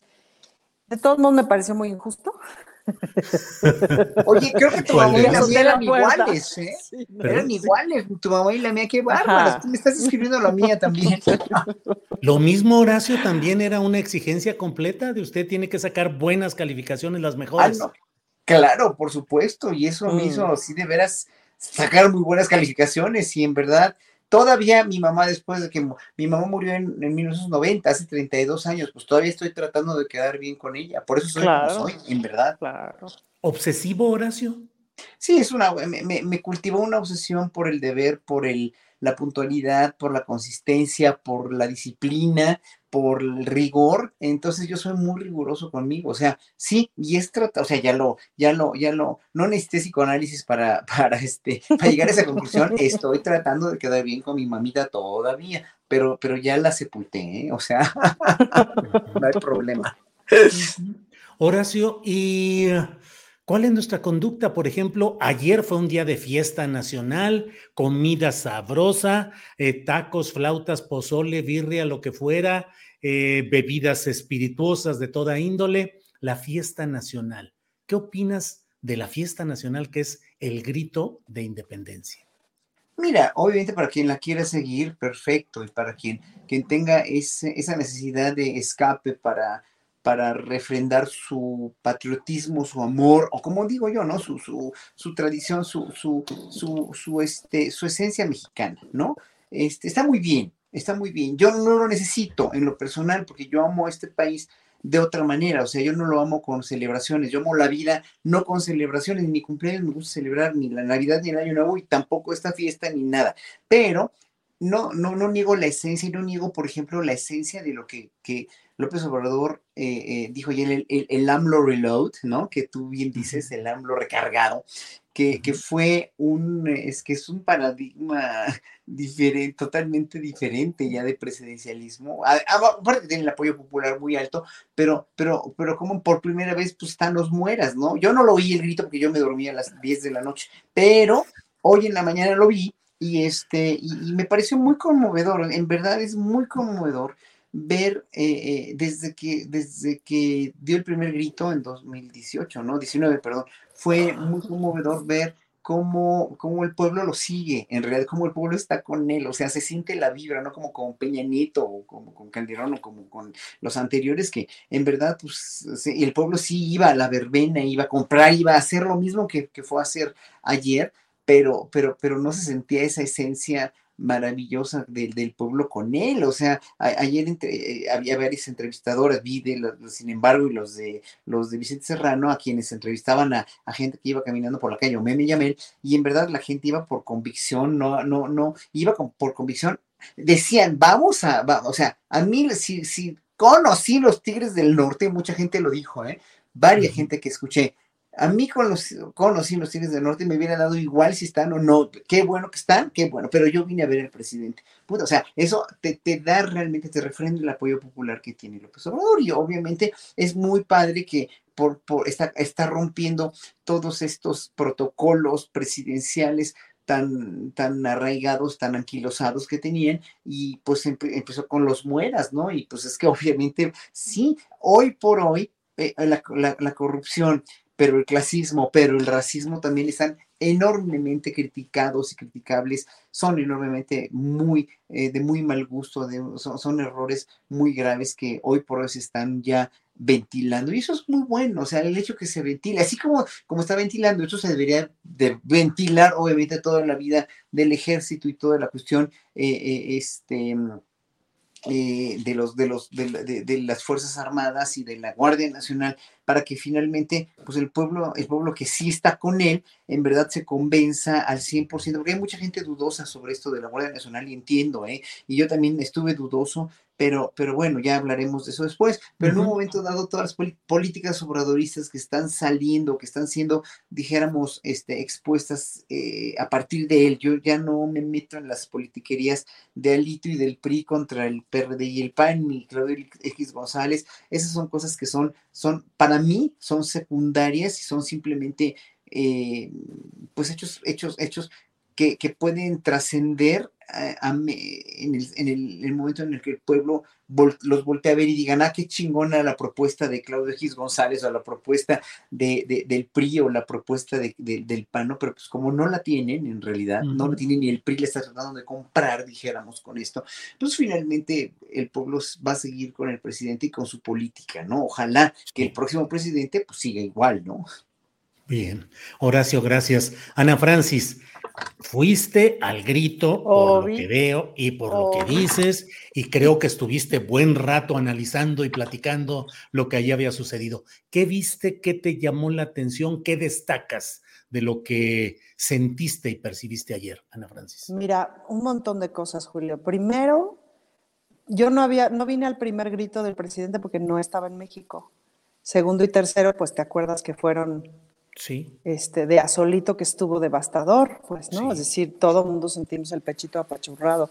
Entonces me era muy importante venir este año y además, bueno, otra vez, pues estoy en un momento claramente muy patriótico. Entonces, em, pues sí vine.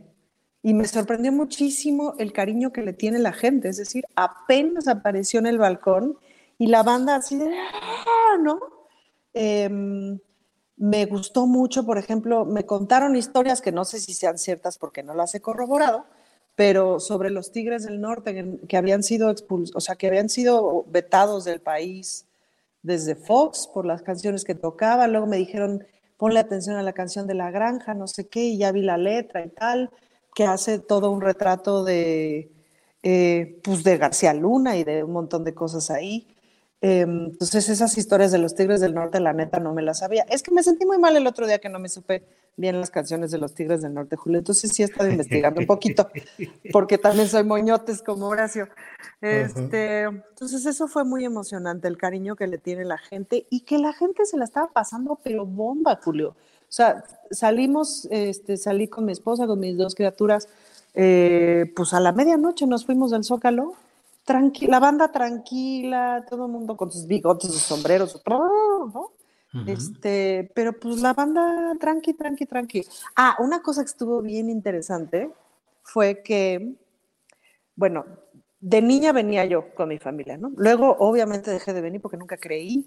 Y de hecho, cuando, cuando trabajaba de cabaretera, nuestros 15 de septiembre en el Teatro Bar El Vicio eran un clásico y entonces poníamos el grito y nos dedicábamos a pitorrearnos del presidente en turno, que siempre fue muy divertido. Lo hicimos, claramente lo hicimos con Calderón y lo hicimos con Peña Nieto. Esos son como los que más recuerdo tengo y con mucho dolor, pues, ¿no? Porque era así de, esos no deberían de estar ahí, pues, ¿no?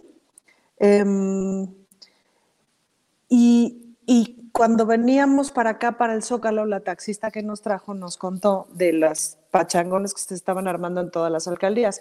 Primero me llamó mucho la atención Coyoacán, que es donde te vengo chambeando, porque iban a estar los Ángeles Azules desde Iztapalapa para el mundo, ¿no? Dije, ándale, pues se gastaron un bar porque no son baratos. Y luego ya en el camino me enteré que en todas las alcaldías iban a estar unos grupos de esos, Julio, que de ahí te encargo, o sea, de que le metieron toda la carne al asador. Entonces fue muy interesante. Yo dije, ¡Ah! no, van a dejar sin gente al presidente, ¿no? Fue mi angustia. No, hombre, ¿cuál? Que esto se, me atascó y la banda estaba encantadísima. Y luego me llegó el reporte, porque es de las cosas que me llegan de información, de la cantidad de gente que hubo en las alcaldías. Y pues no, no dejaron solo al presidente, al contrario, ¿no? Pero me llamó mucho la atención ese de pronto fervor de las alcaldías por programar a grupos tan encumbrados y tan renombrados para jalar gente. Eso en esta ciudad, que pues obviamente los tejes y manejes de esas cosas son lo que me toca saber, pues estuvo bien interesante. Ana Francis, gracias. Horacio Franco, ya en tu anterior intervención decías el tema de la Guardia Nacional que dejaremos para adelante. Así es que, ¿qué opinas de todo este proceso ya hoy con la aprobación? Son dos fases, ¿no? La aprobación en la Cámara de Diputados y en el Senado de las modificaciones a las leyes secundarias, que es un tema, y otro, el del alargamiento del plazo de estancia del mando militar en la Guardia Nacional, que se pasa de 2024 a 2028. Mucha discusión. ¿Qué opinas, Horacio? Pues es mucha discusión, es mucha, es mucho, son muchas argumentaciones en pro y en contra. Yo respeto mucho a los que, a los que dicen que da miedo, en realidad da miedo que, que, que se vaya eh, a sobrepasar el ejército en su, eh, más bien, perdón, la Guardia Nacional con su, con su respaldo al ejército, ¿no? Eh, y que mucha gente que todavía sigue soñando, creo que están soñando, con que hubiera podido hacerse una policía civil eh, con la calidad o con la, con la representatividad para la justicia que, que hubiéramos querido soñar. Pero eso ni en otros países, Julio. O sea, es que ve cómo, cómo los, los, los, los fantásticos policías que tienen Estados Unidos, cómo reprimen, cómo han reprimido, cómo golpeaban a los, a los, a la, gente, a la gente negra en ciudades, en ciudades del norte de Estados Unidos, cómo, cómo, cómo incluso las mataron, ¿no? Como la misma policía de los Países Bajos con estas protestas que hubo en contra del encierro del COVID, cómo reprimían acá, de veras, o sea, yo nunca hubiese, no, nunca se me hubiese imaginado ver en el país en el que yo hace tantos años con, con, con, con cero desconfianza hacia la policía, con una policía que finalmente pues, no servía más que para, para controlar a la cuestión de, de, del comercio de drogas este, ilegales allá, que era muy, que era obviamente mucha, pero que finalmente no, no, nunca reprimió al pueblo así en protestas o manifestaciones. Y vemos a, la, a policías de todo el mundo en verdad, en verdad, en verdad, ensañándose contra las protestas ciudadanas, ¿no? Y, eh, eh, yo creo que yo creo que esta falsa expectativa que tenemos en las policías civiles en México, sobre todo porque lo vivimos de una manera todavía más criminal y más cruda y más indecente de la que se puede ver con estas represiones en los lugares donde mencioné, que es pues, en gran parte del mundo, y vimos a una policía totalmente corrompida por los García Lunas, por los Palominos, por el narco, este, una policía que no tenía ninguna otra, ningún otro destino más que en verdad fenecer, no había de otro, no había otra salida, hubiera sido un riesgo muy grande dejar o, tratar de que los policías municipales ganen más, por ejemplo, tengan mejor salario y mejor educación. Sí, pero eso es un, un planteamiento a muy largo plazo.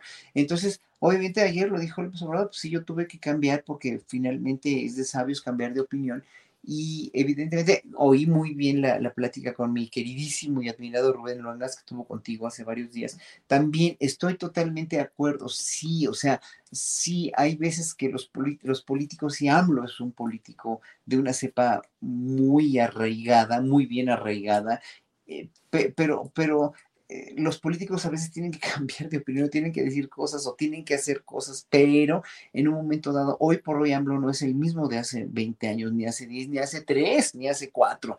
Entonces ya vimos a AMLO con una, con una posición, con posicionamientos como el que tuvo hoy de, de, volverle a, decir al mundo, ¿no? Sobre la guerra, lo que le dijo ayer a la ONU, lo que le dijo ayer a la, a la, este, a, a la, a la, de Almagro, la OEA, etcétera, etcétera. O sea, el presidente de la República es un político de una cepa muy fuerte, está muy bien arraigado a la tierra.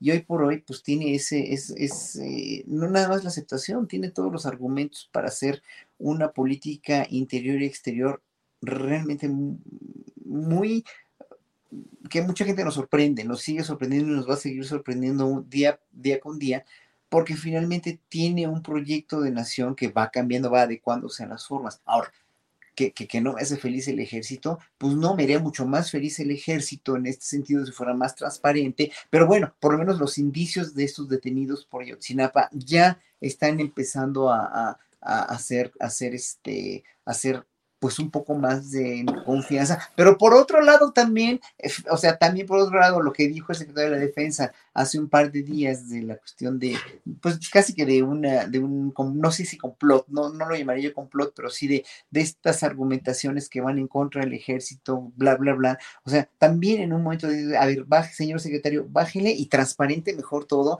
y hágase más humano y hágase, porque son seres humanos igual que nosotros, son ciudadanos, son pueblo y son gente que tiene, además yo conozco muchos militares que son, que son, este, son músicos, porque fueron mis alumnos, muchos de ellos que trabajan en las orquestas de Marina y del Ejército. Lo que te puedo decir es que sí tenían o tienen todavía una gran disciplina en la cuestión de su formación y de, en las cuestiones prácticas, en las cuestiones ya pragmáticas, ¿no? La cuestión es que Ah, obviamente habrá que impregnarles a muchos más y a muchos la cuestión de los derechos humanos como una cuestión fundamental y en su educación. Y eso se tiene que hacer no a cuenta gotas, sino de ahora sí que de un madrazo enorme de educación, educación, educación, educación y más educación para las Fuerzas Armadas. Y que ojalá que me oiga el secretario de la Defensa, que un día diga, a ver, aquí hay cuántos los homosexuales, los soldados homosexuales, las soldadas, las soldados lesbianas, las transgéneros aquí del ejército. Bienvenidos y son todos comunidad del ejército y son todos respetados, ¿no? Y, minorías de cualquier otro tipo y, vamos a ser un ejército muy social y muy eh, totalmente que da la cara al pueblo y que es muy transparente. Ojalá que ese sería un ejército maravilloso. Eso es lo que queremos del ejército, lo que yo al menos quiero del ejército. Que fueron represores, que fueron asesinos, que fueron terribles en Ayotzinapa, sí, y ojalá que la paguen y que los de 68 ya la, ya, ya, ya, es, ya la pagaron históricamente hablando, fueron terribles, pero fueron más. ¿Quiénes fueron más terribles? Pues todos sus jefes, ¿no? ¿Y quiénes eran los jefes y los comandantes supremos? Los presidentes. Bien, Horacio, gracias. Ana Francis, eh, pues está el tema caminando y hay una discusión intensa, pues no sé qué tan intensa, pero bueno, hay, una, hay un análisis de qué es lo que está pasando con la Guardia Nacional. Yo he llegado a decir un paso adelante para poder eh, ir eh, descafeinando o ir diluyendo las muchas aristas que según mi punto de vista, aristas negativas tiene este proceso, podría ser que hubiera un secretario de la Defensa Nacional que fuera un civil, como es en inmenso número de países en el mundo y en Latinoamérica. Y que bueno, ya lo hemos dicho, ahí la ministra de la Defensa Nacional de Chile es una mujer eh, de una familia reprimida mm. eh, por la dictadura militar. En España ha habido también una ministra de la Defensa Nacional. Y yo me he atrevido hasta a decir, ¿por qué no poner a Alejandro Encinas? Como secretario de la Defensa Nacional, porque eso nos demostraría que hay un paso de verdad en el control de un ámbito que desde mi punto de vista es muy, eh, ha sido muy opaco y muy sustraído al control civil y democrático, que es el de las Fuerzas Armadas. ¿Cómo ves toda esta discusión? Si es que la ves así en el ánimo de la discusión del debate, ¿cómo ves eh, ese proceso de las Fuerzas Armadas y la Guardia Nacional, Ana Francis?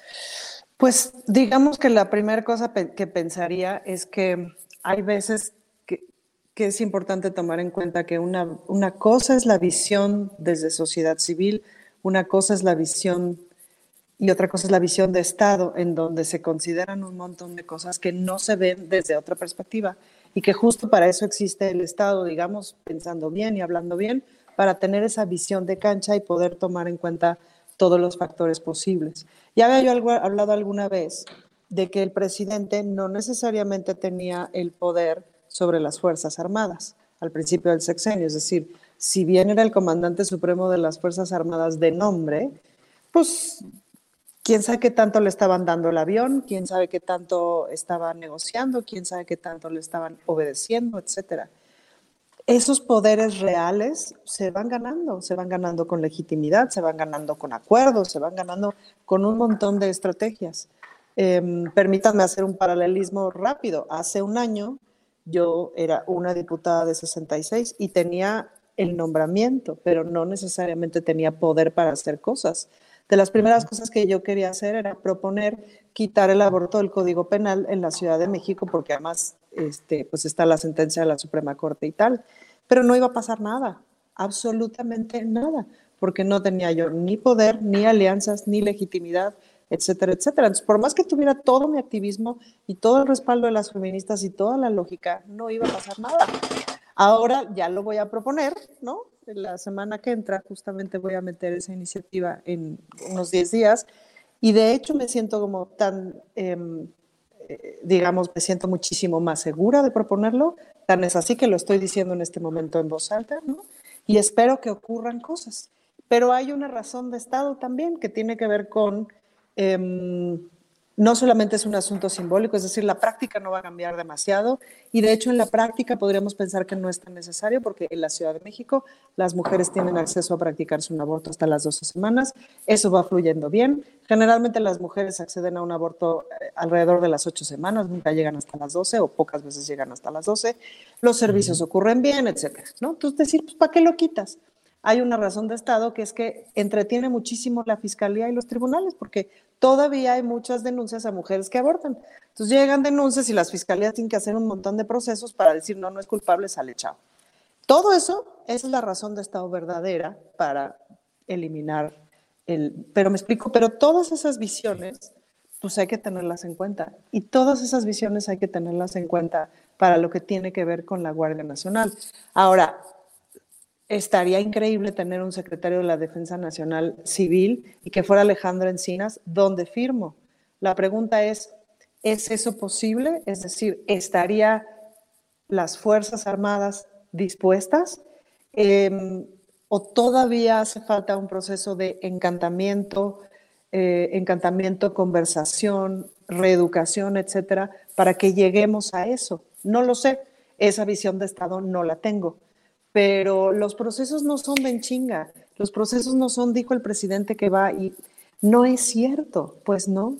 Em, los poderes se van, no, el poder no está concentrado en un solo lugar, está en muchos lugares. El chiste es ver dónde rayos está el poder eh, y que esté en los lugares correctos. Pues, ¿Y te parece que las Fuerzas Armadas están adquiriendo más poder? No, me parece que están aclarando cuestiones de legitimidad, pues, ¿no? es decir, estaban haciendo labores policiales sin tener facultades para eso.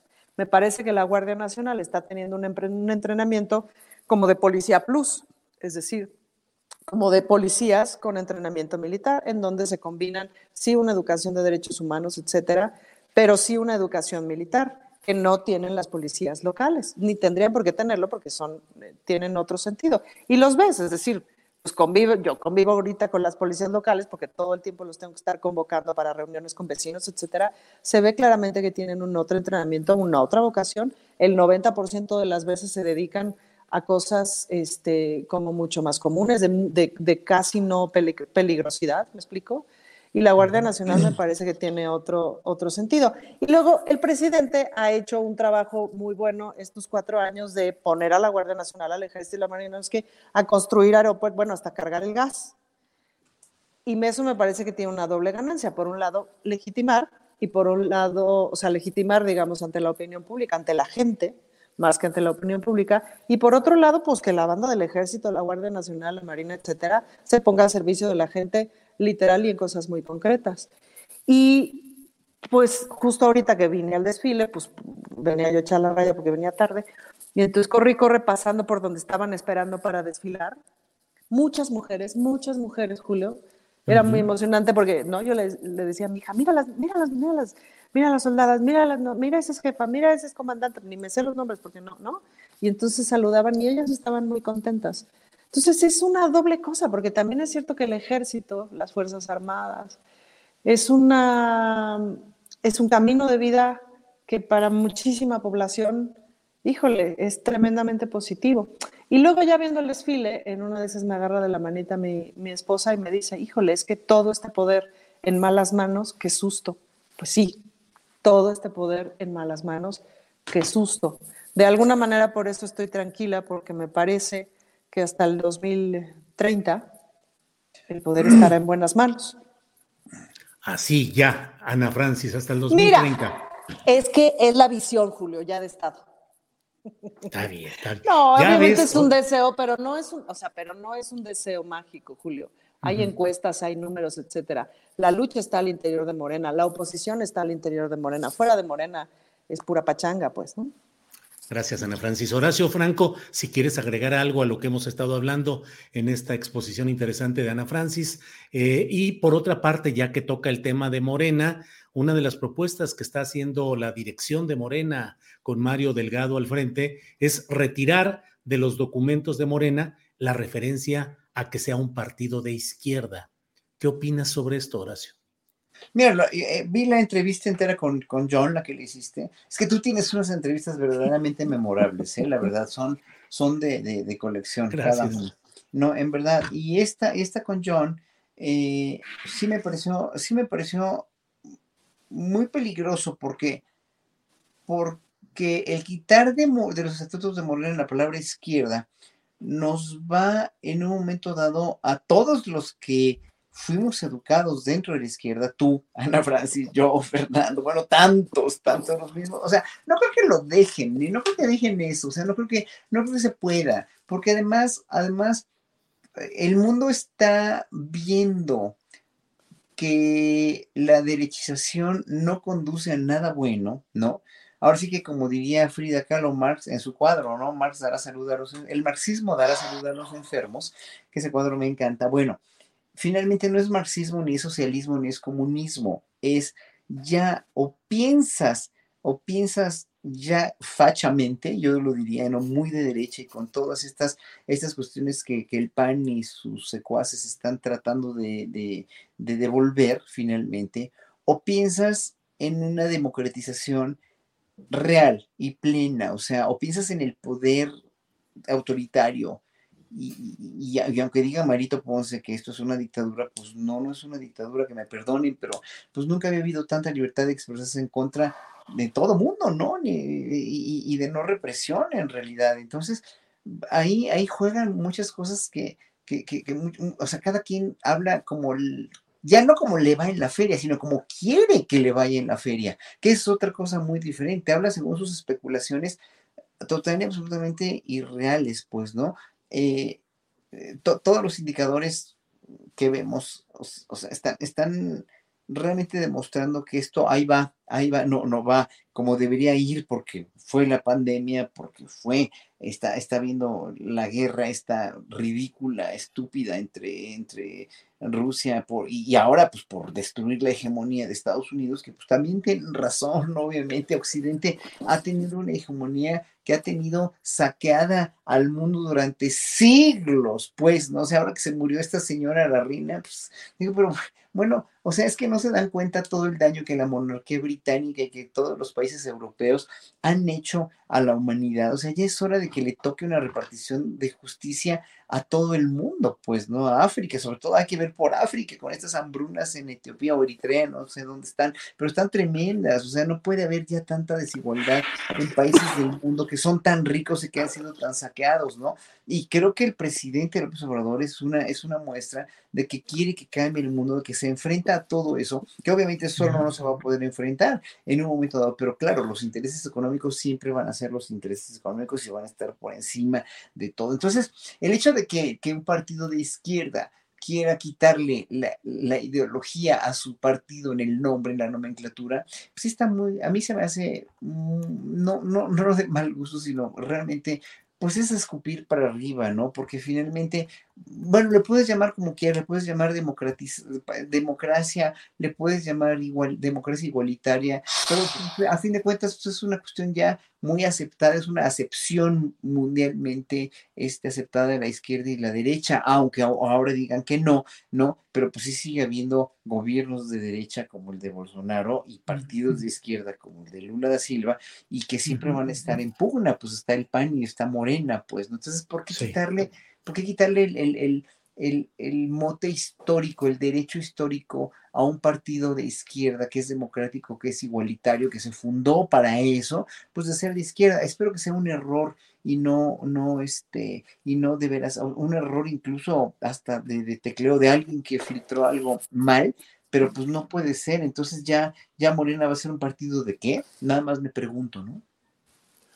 Bien, gracias Horacio.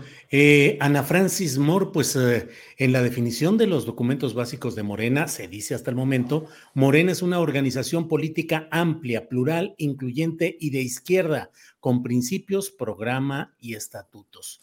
¿Cómo ves la idea, la propuesta de retirarle el señalamiento de izquierda a Morena?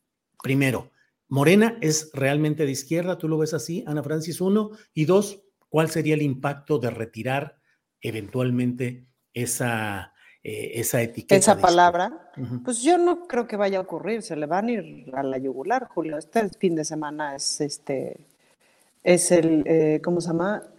la asamblea y honestamente no creo que ocurra. ¿Será Morena de izquierda? Yo te diría, me parece que es de los partidos políticos el de más izquierda posible. Este, me parece que tendría que ir mucho más a la izquierda. ¿Es cierto que es plural? Sí. Es cierto que es variadito y variopinto, bueno, uh, ¿cómo no? Y luego es cierto que dentro de esa variopintud te encuentras unas cosas muy, muy, este, pues sí, muy, muy inesperadas, pues, ¿no? Em, en todos los sentidos. No, no creo que deberían de quitarle de izquierda porque me parece que estamos del lado, o sea, que el corazón late a la izquierda y que todavía es necesaria esa, esa etiqueta, si le quieres llamar así, y lo que pasa es que pues para mí es fácil, Julio, la decisión, es decir, una familia como la mía, interreligiosa, de dos mamás, etcétera, solo puede vivir en la izquierda. Entonces, este, no tengo mucho que pensar, me explico, al contrario, en eso se me va la vida. Eh, yo creo que va a estar interesante la discusión. Em, creo que en efecto John Ackerman es muy útil para, pues, para pasar esos chismes, ¿no? Yo también esperaría como Horacio que fuera chisme, eh, pero también es cierto que John Ackerman es muy útil de pronto para señalar esas cosas. ¿A qué te refieres con esa condición variopinta? Que hay segmentos, a ver. A ver, te pongo un ejemplo muy claro porque fue la imagen que me vino a la cabeza. Estoy yo mordiéndome las uñas con mi asunto del aborto, ¿no? Platicando con mis compañeras de bancada, cada una, no sé qué, pues para ir asegurando, digamos, votos por ahí, ¿no? Y entonces me preocupaba mucho una compañera que yo sé que originalmente viene del PES, este, y que yo supuse que venía, o sea, que es evangélica, etc. Todas son suposiciones mías. Pero además es que me cae muy bien, ¿no? Hemos tenido como, como varios momentos muy lindos, varios encuentros, coincidimos en un montón de cosas, etcétera. Pero pues yo me mordía mis uñitas. Entonces llegué y me senté y le dije, oye, fíjate que voy a meter esta iniciativa, me da mucho pendiente contigo, porque además eh, pues tienes que colocarte de pronto en el comprender las otras posturas, ¿no? Eh, y le dije, me da mucho pendiente contigo porque sí quiero que sepas que sí respeto, ¿no? Eh, tus posturas en general. Nadie quiere que nadie aborte, ¿no? Nada más que si se necesita, está bueno que no vayas a la cárcel, etcétera, etcétera. Y me dijo, no te preocupes, porque la verdad es que esto no era una causa para mí, para nada, nunca lo fue. Y alguna vez en el PES, que era de donde yo venía, me dijeron, yo dije, pues yo no tengo ningún problema, entonces me hacer el fuchi por eso. Y ya, fin, no hubo problema. O no hay problema en ese sentido. Entonces, pues no sabemos, Julio. De todo. De todo. Eh, de todo, de todo. Horacio Franco, ¿qué opinas de eh, otro tema también que el propio presidente acaba de decir, que si hubiera coincidencias con partidos que quieran el beneficio popular. Le preguntaron sobre PRI y dijo que sí, que podría haber coincidencias o alianzas. Mm, si hubiera esas coincidencias, podría haber alianzas con el PRI o con el PAN. ¿Coincides, eh, Horacio? ¿Concibes a Morena haciendo en cualquier eh, fórmula una alianza electoral con el PRI? Mira, yo, yo concibo cualquier alianza cualquier, eh, cualquier arreglo, ¿no? Porque para eso es la política precisamente, siempre y cuando haya, no haya traición a tus principios como partido, no haya traición y no se busque además, como mucha gente pensamos, una exoneración de Alejandro Moreno con esto, ¿no? Con lo, de los martes del jaguar, bueno, bla, bla, bla, o sea, yo no sé, yo, yo no, a mí no, no, no me gustó nada, nada, nada esto, eh, ¿Te perturba este tema de Alito Moreno? Bueno, es que este tema de Lito Moreno a mí me enferma, porque Lito Moreno es un delincuente realmente, ¿no? Y es, un, y es una persona que, que, que, que pues ni por los mismos peristas de cepa más, más severa y más eh, rigurosa, no es bienvenido, ¿no? Y, y los peristas eh, aunque sean de cepa rigurosa y de cepa, eh, eh, pues sí, de una cepa muy vieja como Osorio Chong y como Beatriz Paredes, representan un partido que le hizo muchísimo daño a México, de todos modos. O sea, uno le quiere hacer daño por su corrupción y por su frivolidad y por sus votos, y otros por, por, por, por, por esto. Entonces, obviamente, los principios, los principios del PRI estuvieron bien en los años 30 y 40, nadie los critica y hicieron una nación muy próspera hasta que se corrompieron. Bueno, eso ya lo sabemos, eso ya está registrado en la historia y ya están muy, pero muy vituperados y vilipendiados todos los presidentes que, que conducieron a debacle y sabemos por qué, ¿no? Desde Díaz Ordaz para acá. Bueno, eso sí, pero, pero obviamente hoy por hoy el PRI ya está tan hundido eh, moralmente, tan hundido políticamente y tan hundido en la cuestión de, de con tanta corrupción, que, que, pues este PRI de dos bandos, a este PRI de dos bandos no le cree el pueblo para nada, ¿no? Y, y, claro, y si Morena le va a creer y va a hacer una alianza con el PRI, obviamente a muchos nos va a decepcionar, pero también en un momento dado sabemos, o sea, los ciudadanos conscientes sabemos el uso utilitario, eh, valiéndose la redundancia, lo utilitaria que es la política para cuestiones de logros, ¿no? O sea, a mí me, me, me, o sea, yo vomitaba cuando Morena este, acertó al pez, ¿no? O sea, de veras, eh, la única vez que yo estuve, eh, que yo me salí encabronadísimo de cuando era diputado constituyente, que fue mi época más, la más triste de mi vida, por eso nunca más aceptaría nada, ningún cargo público, pero fue cuando, cuando estaba este Eric, el de, el de, de Eric, ¿cómo se llama? ¿Gutiérrez o no? Eric... Eh, no me acuerdo, el presidente del PES estaba anunciando lo que quería el PES para la Ciudad de México, quería una Eric ciudad Flores. Flores, exactamente, que, que, quería una ciudad este, totalmente regida por el Evangelio de Jesucristo y, y dice yo, por favor, no, y me salí, me salí enfrente, o sea, no caminé por atrás, caminé por enfrente de todas las curvas, dije yo, váyanse al diablo con esto, no me interesa uh, este, ningún partido confesional, y cuando Morena acepta y hace alianza con el PS, y hace alianza con este ente, este ente llamado Partido Verde, que también me parece abominable, pues sí, pero eso fue utilitario. Todo esto es utilitario y hoy por hoy está, se pueden llegar a pagar consecuencias muy graves por por ser utilitario, pero finalmente te sirve como partido para finalmente eh, estar en el poder. Hoy por hoy, hoy por hoy que Morena también perdió eh, esta mayoría eh, con las elecciones de, de, la Ciudad de México, sobre todo en la Ciudad de México, pues, y perdió las, las alcaldías, etcétera, etcétera, uh -huh. pues sí puede llegar a estar pagando algo de esa factura, ¿no? Y mucha uh -huh. gente todavía dice, sí, es que Morena este, se, se alió con los peores, y Morena aceptó a mucha gente que yo sé que es muy corrupta, y eso a mí no me gusta,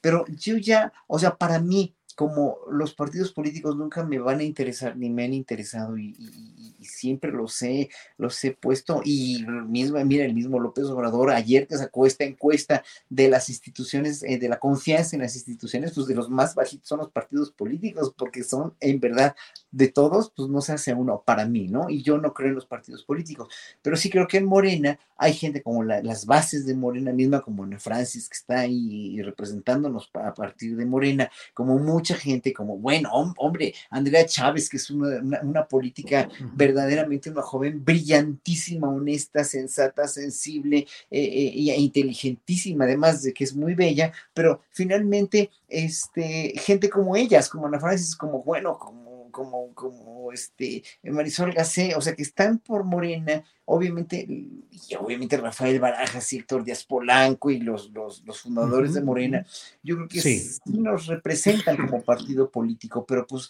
obviamente, pues con el caso de Jacob Polensky, por ejemplo, pues obviamente sí se caen, se caen, ya no se caigan, por favor, yo le pediría a Mario Delgado y a Citlali Hernández que por favor ya no, o sea, que claro. tengan a bien este, consolidar a Morena por gente verdaderamente honesta y por ya no claro. por estas politiquerías y concertaciones, claro. ¿no? Claro, gracias Horacio. Ana Francis, nos quedan dos minutitos uh. antes de decirle a Canal 22 gracias por repetir esta programación. Dos minutitos lo que desees, Ana Francis. Lo que deseo es dormir, Julio, porque sí me desvelé anoche. Sí, sí, sí, sí, sí, nos damos cuenta. ¿A qué hora te nos acostaste, damos... Ana Francis?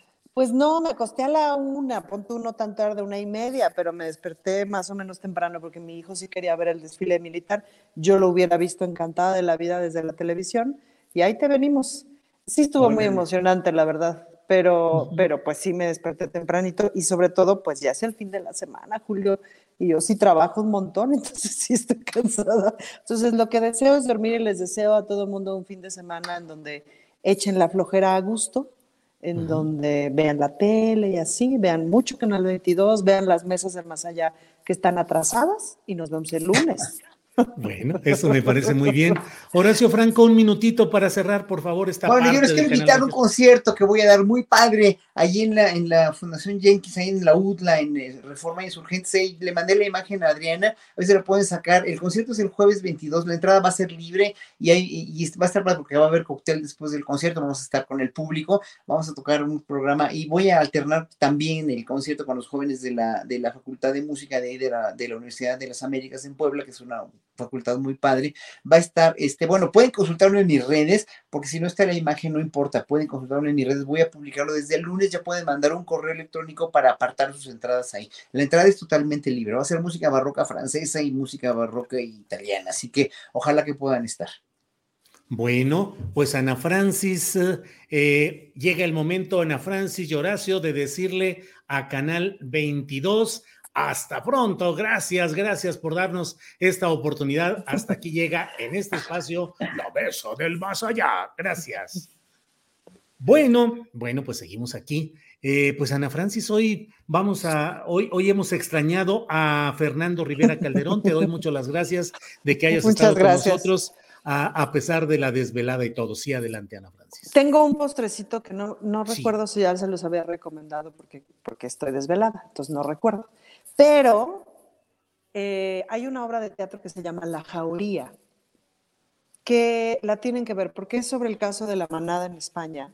Entonces, mm. a mí esas obras de teatro me cuestan mucho trabajo y esas películas porque es, o sea, siempre pienso como ir a ver una obra de teatro o una película en donde van a agarrar a una actriz y la, la, encueran y entonces la tienen ahí en el escenario encuerada y descuartizada dos horas y su único texto es no, por favor, no.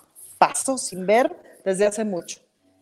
Pero esta obra me invitaron a ser madrina y, y, la directora es, desde mi punto de vista, la mejor directora de escena en este momento, que es Angélica Rogel. Entonces fui y vaya buena sorpresa que me llevé, Julio.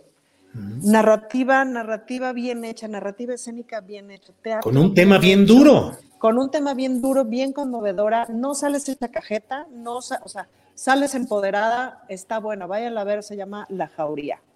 ¿En dónde está? Está en el Foro Lucerna, que es el, teatro que está arriba del Teatro Milán.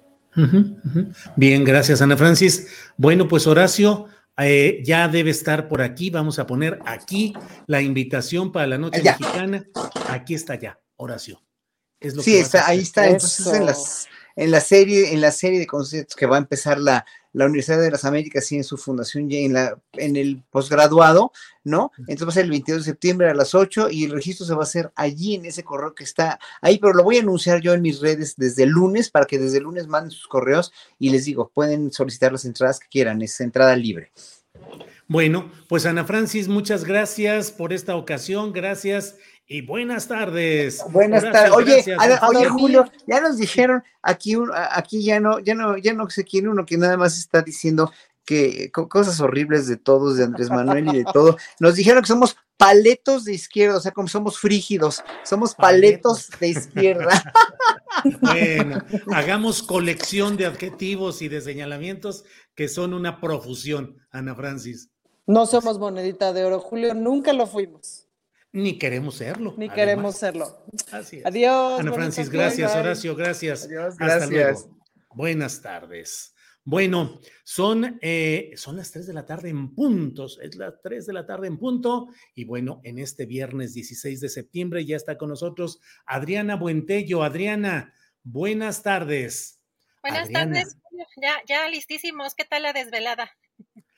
Pues eh, no, yo me des, digo, yo me desvelé por otras razones, por andar eh, leyendo, y, eh, pero no, no, no. vi el grito, ¿tú lo viste? ¿Te desvelaste también? No. No. la verdad, no, la verdad sí me desconecté un poco, pero eh, sí estuvo interesante, ya tomando obviamente en cuenta todos los reportes ya matutinos de todo lo que pasó, la, pues el concierto increíble, la, la cantidad de gente y como bien lo señalas, todo la, el énfasis que hace en los discursos el presidente López Obrador eh, de un tiempo para acá, pero ayer particularmente notorio, así que interesante. Pero bueno, ya que nosotros no estamos desvelados, acá seguimos, eh, Julio, y te nos ves de pinta, eso sí. Sí, sí, sí, te ruego que conduzcas como siempre las recomendaciones de fin de semana y luego que cierres el changarro y yo voy aquí a algunos asuntos patrios de este viernes 16 de septiembre. Así es que adelante Adriana y nos vemos el próximo lunes. Perfecto, Julio, hasta el próximo lunes y nos quedamos aquí con María Hahnemann, ya está puestísima con una gran entrevista. María, ¿cómo estás? Buenas tardes. Hola Julio Adri, y pues ya en plenas fiestas patrias espero que hayan comido mucho pozole y no esté todo el mundo crudo. Hoy, pues por ser 16 de septiembre, no hay actividad musical, pero pueden aprovechar para escuchar a algunos de nuestros compositores mexicanos como Manuel M. Ponce, Ricardo Castro, Silvestre Revueltas, Mario Lavista, Carlos Chávez o Gabriel Ortiz. Lo que sí, ya para mañana 17 se reactivan las actividades y mañana se presenta en el Festival Blanco y Negro el compositor y pianista Marc Anderud con piezas propias, mismo que entrevistamos esta semana a su llegada a nuestro país. Marco, un gustazo tenerte en este programa de Astillero Informa. Gracias María, un placer estar aquí y, conocerte, eh, bueno, virtualmente. Igual. Vienes a los 25 años del Festival Blanco y Negro que organiza el Senat. ¿Qué vamos a escucharte ese día? Bueno, eh, va a ser un repertorio bastante diferente de los, de los demás eh, pianistas invitados. Obviamente yo eh, no voy a, voy a interpretar solo música mía y, y, hay mucha, mucha improvisación, de hecho, que es, que es algo de lo que hago, ¿no? también voy a estrenar, voy a estrenar una, una una obra que escribí hace muchísimo tiempo y de hecho que grabé en, el, en, en la sala Blas Galindo hace, no sé, ya como 15 años, algo así. Y nunca la he tocado. Eh, está grabada, medio, medio mal grabada, pero está grabada. y, y, dije, bueno, oye, hay que, perfecto, perfecto momento para, para retomarla y, y tocarla. Y es, un, es una pieza que que escribí en dedicatoria a Henri Dutillé, el, el, compositor francés que, bueno, que me encanta. Ok. He visto que empezaste tu carrera aquí en la Superior de Música, pero también has hecho mucho, mucho trabajo en Europa. ¿Por qué? Bueno, realmente estudié en la Escuela Nacional de Música. Ahí es donde estudié piano clásico y mm, no sé, yo siempre he sido muy, muy curioso y, y, no, cuando he sentido que es momento de moverme, me muevo sin, sin pensarlo demasiado. Y bueno, sí, básicamente hice una primera gira cuando tenía como 20, 21, 22 en Francia. Y ahí dije, no, no, yo me quiero quedar por aquí, yo no sé qué tengo que hacer, pero me quedo por acá. Y básicamente ahí empezó así como la, básicamente la aventura, ¿no? De, de, de siempre estar en, bueno, en, Nueva York, en, en, Berlín, en varios lugares donde ya sabes que obviamente la, la demanda eh, y la competencia es, dura y, eso siempre me ha, me ha atraído, ¿no? Estar en lugares donde, donde no soy nada y donde hay que, hay que ponerse ahí al, al nivel y, y, vivir experiencias, ¿no? ¿Y qué nos recomiendas a los que vamos arrancando? Bueno, eh, obviamente eh, ser persistente, ¿no? Em, motivarse, hay que, hay, que, hay que encontrar siempre fuentes de, inspiración y motivación, porque hay días que dices, bueno, ahora no, no sé, no tengo ganas de nada. Y bueno, ahí es donde hay que, porque los días buenos son días buenos, pero los días malos hay que buscar solucionar, ¿no? Hay que buscar cómo poder hacer ese día malo un día bueno, porque al final la música es de cada día, ¿no? De estar ahí horas y, y, para todo esto, bueno, nosotros vamos soñando y vamos, vamos eh, eh, visualizando situaciones en nuestra vida que, que, queremos, pero sí, siempre creo que cuando hay un, día eh, más, más neutro, donde no sentimos que, que, sabemos hacia dónde vamos, pues justamente es el momento de decir, a ver, ok, voy a abrir, no sé, YouTube, Spotify, a ver qué me encuentro, ¿sabes? Y experimentar y buscar y, no tener miedo, no tener miedo de, de, también de, encontrar música que te, que te apasione y, decir, mira, ahora quiero hacer eso. Me, me, da igual si a nadie le gusta. A mí me gusta y yo quiero hacerlo y, ¿sabes? Pero sí, buscar, buscar motivarse, buscar ser persistente. Eh, obviamente estar, estar al tanto de que el, el mundo musical es súper competitivo, ya lo sabes, y, y, nunca vas a ser el mejor ni vas a ser de los mejores, siempre vas a ser, o sea, hay que buscar ser tú, básicamente, e interpretar lo que tú quieres hacer, o sea, hacer la música que tú quieres hacer.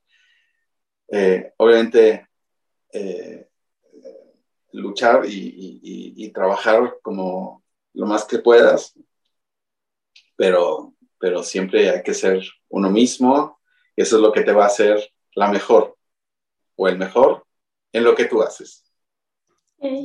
¿Y un sueño que te falte cumplir? Oh, muchísimos, muchísimos yo, yo me siento como que no he hecho nada. Eh, eh, yo soy un, músico que sí, me, me, me lanzo a, a, a situaciones eh, que están fuera de mi control y eso me gusta, me gusta, me gusta experimentar y me gusta aprender. Para mí no hay nada más motivante que, que, que sentir que, que tengo cosas que aprender y una de las cosas que me gustaría hacer es, que de hecho era mi sueño desde que era niño, era dirigir orquestas. Okay. Y, y, estudié, estudié algo también, eh, pero nunca he dirigido una orquesta. Y quizás esa es una de, las, una de las cosas que quisiera hacer. Bueno, entre muchas dentro de la composición, como, como escribir un concierto de piano, etcétera, o más de uno. Eh, pero bueno, hay muchas cosas ahí en la, en la lista que, que, wow, se va pasando el tiempo tan rápido y dices, wow, esto todavía no lo he hecho, tengo que hacerlo ya. Y bueno, ahí vamos, ahí vamos haciéndolo, todo paso a paso, ¿no? Y no desesperarse, no desesperarse, hay que tener paciencia, eso sí, siempre, ¿no? Y bueno, eso es lo que te podría decir en este caso. Y y bueno, no sé si hay algo más que quisieras eh, preguntarme, pero bueno, eh, obviamente invitar a la gente al concierto del 17 en la Sala Blas Galindo, que es el Centro Nacional de las Artes, em, que para mí va a ser un, concierto muy especial porque de hecho hace tiempo que no toco en la Ciudad de México así un concierto bien. Y, y solo hace ya un par de años que no tocó solo también, entonces, bueno, para mí es bastante, bastante particular y muy especial y, espero, bueno, que la gente venga y para que disfrute. Sí, pues todo el éxito del mundo en este recital y muchas gracias por tu tiempo. Gracias a ti, María, mucha suerte en todo y bueno, y estaremos más cerca, de hecho. muchas gracias.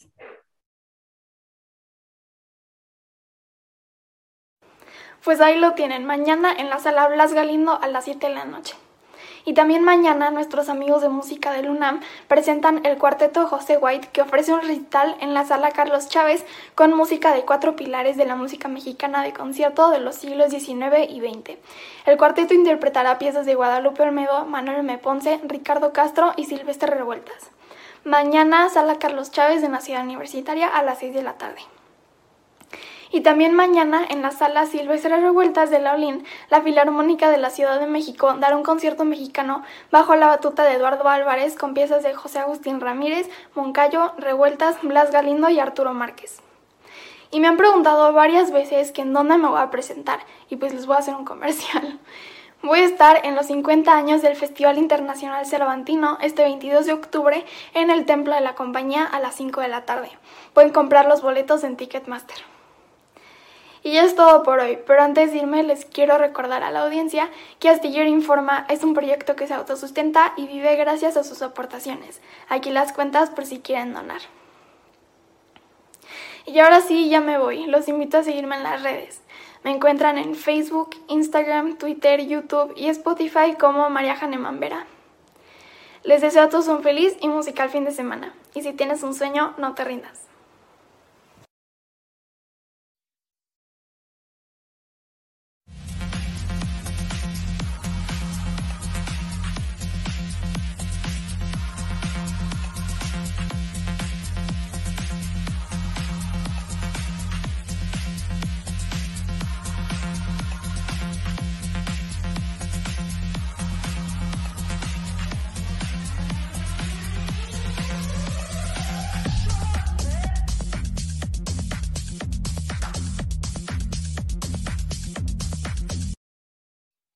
Estamos de regreso con nuestro querido Jesús Taylor, a ver qué tenemos en fin, este fin de semana en materia de series, películas, a ver qué nos recomienda en este viernes nublado. ¿Cómo estás, Jesús?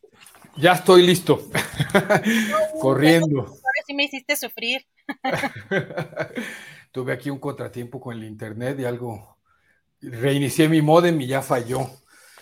Ay, no, bueno, qué susto. Yo decía, bueno, a ver, yo voy a dar las recomendaciones, déjame ver qué me eché fin de semana de película. pero mira, ando bien patriota, ando con verde, aunque no es verde bandera. No, pero es verde. De, hecho, andas muy militarizado. ¿Qué pasó, Jesús? Pues sí, y rojo. Eh, si me preguntas dónde está el blanco, lo llevo en la pureza dentro de mí. Ay, sí, no, creo que eso no va a funcionar, ¿verdad? No, no lo creo. Oye, no, pues aquí andamos, mira, este, pues bueno, aquí 16 de septiembre, celebrando el, inicio de la independencia de nuestro país, que finalmente, como quiera que sea, creo que debemos de eh, estar conscientes en el país en el que vivimos, creo que es lo más importante. Nuestra riqueza como país, las personas, muchas cosas, aunque los gobiernos no siempre nos dejan satisfechos. Y mira, hablando de personas, querida Adriana, tengo una recomendación muy buena, muy, muy buena en HBO Max. Ustedes están viendo aquí el cartel, el título en español se llama Cuatro días más, eh, Four Good Days. Hay más de 237 millones de personas, según una estadística del 2021, que consumieron drogas eh, el año pasado. De, esas, de esa cantidad, 36 millones de personas padecieron trastornos en su salud. Y bueno, eh, eh, no, no, recuerdo si es el 25 o 26 de junio que la ONU celebra, eh, bueno, no celebra, ¿verdad? Tiene un día para dedicarle a, esta situación del trasiego, el, ilícito de, de, drogas y el consumo también indebido. Eh, bueno, ¿por qué les digo todo esto? Porque esta película va a hablar de esto. Es una película que yo creo que nos sensibiliza mucho de lo que viven las personas que tienen una adicción a las drogas. Quiero mencionar de los datos que dije hace rato, según los especialistas médicos, no todo el que consume drogas eh, se vuelve un adicto a las drogas, ¿sabes? Eh, hay muchos factores que pueden influir, pero esta película nos habla de esta chica Molly, que tiene una adicción, una adicción muy fuerte. Ella en los primeros minutos de la película va y toca eh, a la puerta de la casa de su madre, ya una mujer adulta, se llama Deb, la madre, para pedirle ayuda y la madre la rechaza en los primeros minutos literalmente de una manera muy, muy fuerte. Uno medio se impacta con este rechazo, ¿verdad? Dices, caray, esta mujer que poco sensible es, no quiere a su hija, pero conforme pasan los minutos, uno se va dando cuenta de unas cosas que termina entendiendo y comprendiendo a la mamá. Pero Molly está sumida en esta adicción. Eh, eh, ustedes tal vez alcancen a ver un poco ahí eh, la imagen, el, aspecto físico es impresionante en ella todo lo que ha perdido, todo lo que se le ha afectado en su integridad como persona, en muchas cosas. Y creo que esta película nos muestra eso, ¿no? Eh, eh, a veces juzgamos muy fácilmente, pero el proceso para salir de una adicción es tremendamente difícil. Yo hace algunos años, cuando viví en Tijuana, tuve oportunidad de visitar algunos centros de rehabilitación para adicciones, no centros eh, de estos que se anuncian en la tele, ¿verdad? Que no está mal, digo, qué bueno que existan, pero estos centros que parecen spas, ¿verdad? Que eh, por desgracia solamente tienen alcance personas de un alto poder adquisitivo. No, los centros que yo visité allá eran centros muy modestos, muy, muy modestos, y lo que yo vi realmente para mí fue estremecedor. Esta película me, me movió muchas cosas de lo que yo vi allá en esos centros, fui a visitar algunas personas que estaban ahí, y, creo que lo que pues podemos hablar de estadísticas y de eh, daños a la salud, problemas en la economía, etcétera, etcétera, pero lo que vive la persona y lo que viven las personas que están alrededor de una persona que tiene una adicción así es, tremendo, es, es, muy doloroso, muy fuerte y esta película va a hablarnos de eso. Es una película que se basó en un artículo del Washington Post, y al final nos dicen esto y nos dan los nombres también de las personas en la vida real, en las cuales por supuesto el, artículo hace referencia. Cuatro días más, eh, poquito cambia el título en inglés, Four Good Days. Eh, tiene un significado ahí que ustedes ya verán en, la, en la película, el porqué de, esta, de este título. Y creo que es una buena recomendación para ver en la plataforma HBO Max este viernes y al ratito, aprovechando que estamos de fiestas patrias, en Netflix les tengo una película de una comedia bastante simpática y es una película mexicana para que también se pasen un fin de semana agradable. Gracias, Jesús. Y además, a, mí la Cunis, yo la verdad es que creo que la recuerdo más en, comedias románticas o en, películas más ligeras y ver el póster de esta película demacrada y evidentemente con la problemática que nos, que nos señalas, pues sí, eh, es, impactante porque tiene un, carisma, eh, pues, digamos, muy, muy diferente. exacto, bueno, es lo que ha mostrado en las películas también que yo conozco, digo, habrá... No, no, y tienes razón, fíjate que mi video, que de esta película la recomendé ayer, menciono y digo que por mucho es el mejor personaje que yo lo he visto actuando a Mila Kunis, y por supuesto, pues está acompañada de Glenn Close, que es una actriz de primer nivel, ¿verdad? Perfecto, pues ya estamos puestos y en un ratito entonces más eh, te vemos, querido Jesús. Sí, les doy mis redes sociales, lo que Taylor se llevó Facebook, Taylor Jesús Twitter, Instagram, YouTube, donde publico mis videos, y eh, Taylor Jesús Cine en TikTok. Perfecto, Jesús Taylor. Muchísimas gracias, nos vemos la próxima semana. Cuídense mucho, gracias, un abrazo a todos. Gracias a Jesús Taylor y ya estamos aquí listos con Aldo Sánchez. Recuerden que cada 15 días tenemos también recomendaciones para ir a visitar museos y exposiciones. Aldo, ¿cómo estás? Buenas tardes. Hola, querida Adriana, muy bien, muy contento, todavía muy emocionado por el grito de independencia encabezado por el presidente ayer. Creo que fue muy emotivo, con muchísima gente, con una de las mejores bandas de música mexicana y además pues muy emotivo el hecho de que todas estas em, miles de personas reunidas en el Zócalo, pues refrendaran el apoyo hacia, hacia esta figura presidencial, cosa que es inaudita, insólita en la historia de este país, ¿no? Entonces, pues muy, muy conmovido, la verdad, y muy contento de, estar aquí contigo hablando de estas dos grandes recomendaciones. No sé también qué joyas eh, luciste ayer, Adriana, de tu gran colección gran colección. No, fíjate que no, pero hoy sí traigo, mira, unas arracadas de, de brillantes de 5000 quilates cada uno. Sí, veo el diseño exclusivo. ¿Verdad? ¿Verdad? No se nota que costaron 50 varos, no, no se nota. 50 mil, no, no, ¿qué? 50 mil, 50 millones de pesos. Pero bueno, ya se nos congeló Aldo. Creo yo estoy, sí, yo, yo te veo perfecto. ¿Tú a mí? Ya, como que se fue un momentito, ya estamos. Se fue un momentito y hace rato que estabas con Taylor también se fue la señal, pero no sé si era mi teléfono o bueno. Bueno, el público nos, siempre nos alerta de todo. Sí, ¿verdad? Espero que no, espero que no haya sido. Pero bueno, son dos grandes recomendaciones, una fuera de las, una en Monterrey y otra en la Ciudad de México. Entonces, en Monterrey, el Museo Marco, el Museo de Arte Contemporáneo de Monterrey, presenta una exposición muy importante de Helen Escobedo, Helen Escobedo es una artista nacida en la Ciudad de México, pero de madre inglesa, y es por eso el nombre. Y em, ella, pues, es la gran pionera de la instalación en México. Así que la exposición, pues, presenta instalación, pero también pintura, collage, dibujos, em, esculturas, y pues cinco grandes instalaciones que nunca habían sido presentadas juntas. Ella... Eh, querido Aldo, sí se anda como trabando tu internet según yo, por acá nos podrán decir... Es que, este que aquí está lloviendo y no sé si sea por eso. Por eso me puse los audífonos porque la lluvia se escucha este, así tal. Pero está intermitente la transmisión. Sí, ahorita ya se compuso. Adelante, a ver, esperemos que aguante. ¿En qué me quedé? Bueno, pues que se me hace que no lo vamos a, no lo vamos a poder lograr. Aldo, se me hace que no lo vamos a lograr hoy. Aldo. Me fui, ¿verdad? Sí, se me ahorita vi ahí una. Sí, se me hace que no lo vamos a lograr. Em, ¿Te parece si, si reprogramamos tu. Sí, claro que sí. Porque. Sí, claro que sí, Adriana. Sí, pues bueno, eh, de cualquier manera, tenemos aquí ya listo el... O quito la cámara. También. Bueno, intentemos una vez más, nada más ya para cerrar, eh, quitar la cámara y a ver si eh, podemos poner... Exactamente, aquí estoy viendo a ver si sigue este, en pie la transmisión. Pero bueno, este, Helen Escobedo pues presenta estas grandes instalaciones, esculturas, objetos.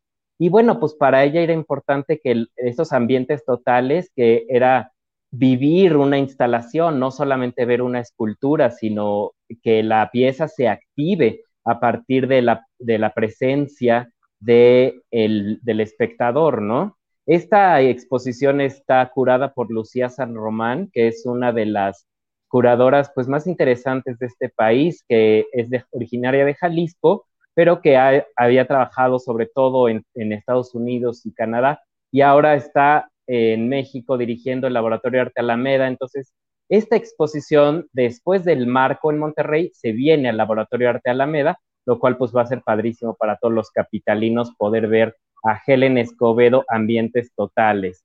La exposición se compone de 108 piezas y bueno, Helen Escobedo nació en 1934 en la Ciudad de México, muere en 2010 y este y bueno, pues es una de las eh, figuras fundamentales del arte contemporáneo.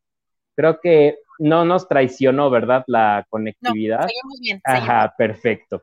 Bueno, y por otro lado, em, una exposición en la Ciudad de México, en el Museo del Estanquillo, ubicado en, pues, el corazón del centro histórico de la ciudad. El Museo del Estanquillo, o sea, que es decir, Madero e Isabel la Católica. Eh, la entrada es gratuita y bueno, pues se presenta una exposición titulada La mirada oportuna, Humberto Sendejas, fotógrafos de espectáculos, que fue curada por Gloria Maldonado Anzó y Horacio Muñoz. Y entonces eh, nos presentan 250 fotografías de este maravilloso artista que fotografió la década de los 50, 60 y 70 del espectáculo en México que incluye cine, televisión, teatro, vida nocturna. Em, y de manera que esta exposición representa la historia cultural de la visualidad eh, mexicana, porque vemos a todas estas grandes figuras del, cine, digamos, desde Prudencia Grifel, eh, hacemos un recorrido eh, llegando, digamos, hasta contemporáneos como Verónica Castro, por ejemplo, vemos a figuras de la vida nocturna como Lin May, vemos a figuras de diferentes ámbitos como Silvia Pinal, vemos a Carmen Salinas, Irma Serrano, Lupita D'Alessio, eh, Ninón Sevilla, Oye, eh, oye, Aldo, eh, justamente ahorita que estoy viendo la, foto de Monsiváis, ¿no, ¿no había una anécdota que supuestamente Monsiváis habría descubierto a este fotógrafo en la calle? En, eh, de vez que luego ponen a la venta sus, piezas. ¿Hay algún, según recuerdo, me suena que, que es una de las anécdotas que se contaban? No. Mira, la historia es muy interesante porque el Museo del Estanquillo contaba con algunas fotografías en su colección de Humberto Sendejas, adquiridas por Carlos Monsiváis. Pero cuando Gloria Maldonado se acerca al estanquillo, hace una donación de 400 fotografías, de manera que tenemos el acervo más importante de Humberto Sendejas eh, como museo, y, este, y queda como anillo al dedo, porque eran todos los intereses que, que tenía Carlos Monsiváis, que era el espectáculo, el cine, la televisión, y todos estos grandes íconos que son Tongolele, Angélica María, Jodorowsky, em, artistas internacionales. Vimos a Marilyn Monroe porque pues Humberto Sendejas está presente en esta conferencia de prensa mítica que se, llama, que se lleva a cabo en el Continental en, eh, en el 62 y entonces eh, Humberto Sendejas pues hace estas, estas fotografías que se vuelven icónicas de Marilyn Monroe. Y entonces eh, Carlos Monsiváis efectivamente eh, tenía contacto con un... Se nos fue. Ahí Aldo, Aldo, creo que Aldo te perdimos. Ya se, veo que se perdió, pero veo que ya, regresé, ¿no? Estaba concluyendo, concluyendo con la idea de que em, Carlos Monsiváis pues valoraba a Humberto Sendejas como fotógrafo y que pues estamos ante un artista que fotografió la vida cultural y artística del siglo XX mexicano. Vemos esa foto de Javier Solís con Frank Sinatra. Vemos algunas fotos de artistas internacionales porque Humberto Sendejas cubría la reseña de Acapulco, el festival de cine que se, llevaba, que se llevó a cabo por varias décadas en esa ciudad y donde pues fotografió a, Rafael, a, Brigitte Bardot, a... Em, eh, bueno, a figuras mexicanas que convivieron con, este, con este, figuras internacionales, ¿no? Jean Moreau, Cher, por ejemplo, em, está la Tariacuri, por ejemplo, este, eh, con artistas eh, de Hollywood. Entonces, bueno, es una exposición muy nostálgica y que va Uy, se nos salió. mucha tarea. Ya estás. ¿Eh? Entonces, bueno, es una exposición muy disfrutable y que, bueno, se puede ver gratuitamente todos los días excepto martes en el Museo del Estanquillo en Isabel la Católica 26, esquina Madera. Perfecto, Aldo. Muchísimas gracias por estas recomendaciones y esperemos que ya eh, pare la lluvia y regrese el Internet también para cualquier otra labor que tengas pendiente, aunque ya sabemos que es, eh, por supuesto, día festivo, pero nos escuchamos, Aldo, en 15 días para ver qué más sorpresas tenemos por acá. Claro que sí, Adriana, y que no nos traicione la tecnología, pero acá andamos. Muchas gracias y buen fin de semana. Gracias a ti, Aldo, buen fin de semana y gracias a todos los que nos han acompañado ya en este último tramo. Hoy sí ha sido un día complicado en términos, se fue eh, de pinta o también tomaron el día festivo este, el internet en algunas, de algunas compañías, pero bueno, aquí estamos ya al final de, esta, de este programa del día de hoy. Que tengan un buen fin de semana patrio, eh, muchos abrazos y nos vemos por aquí el próximo lunes. Gracias.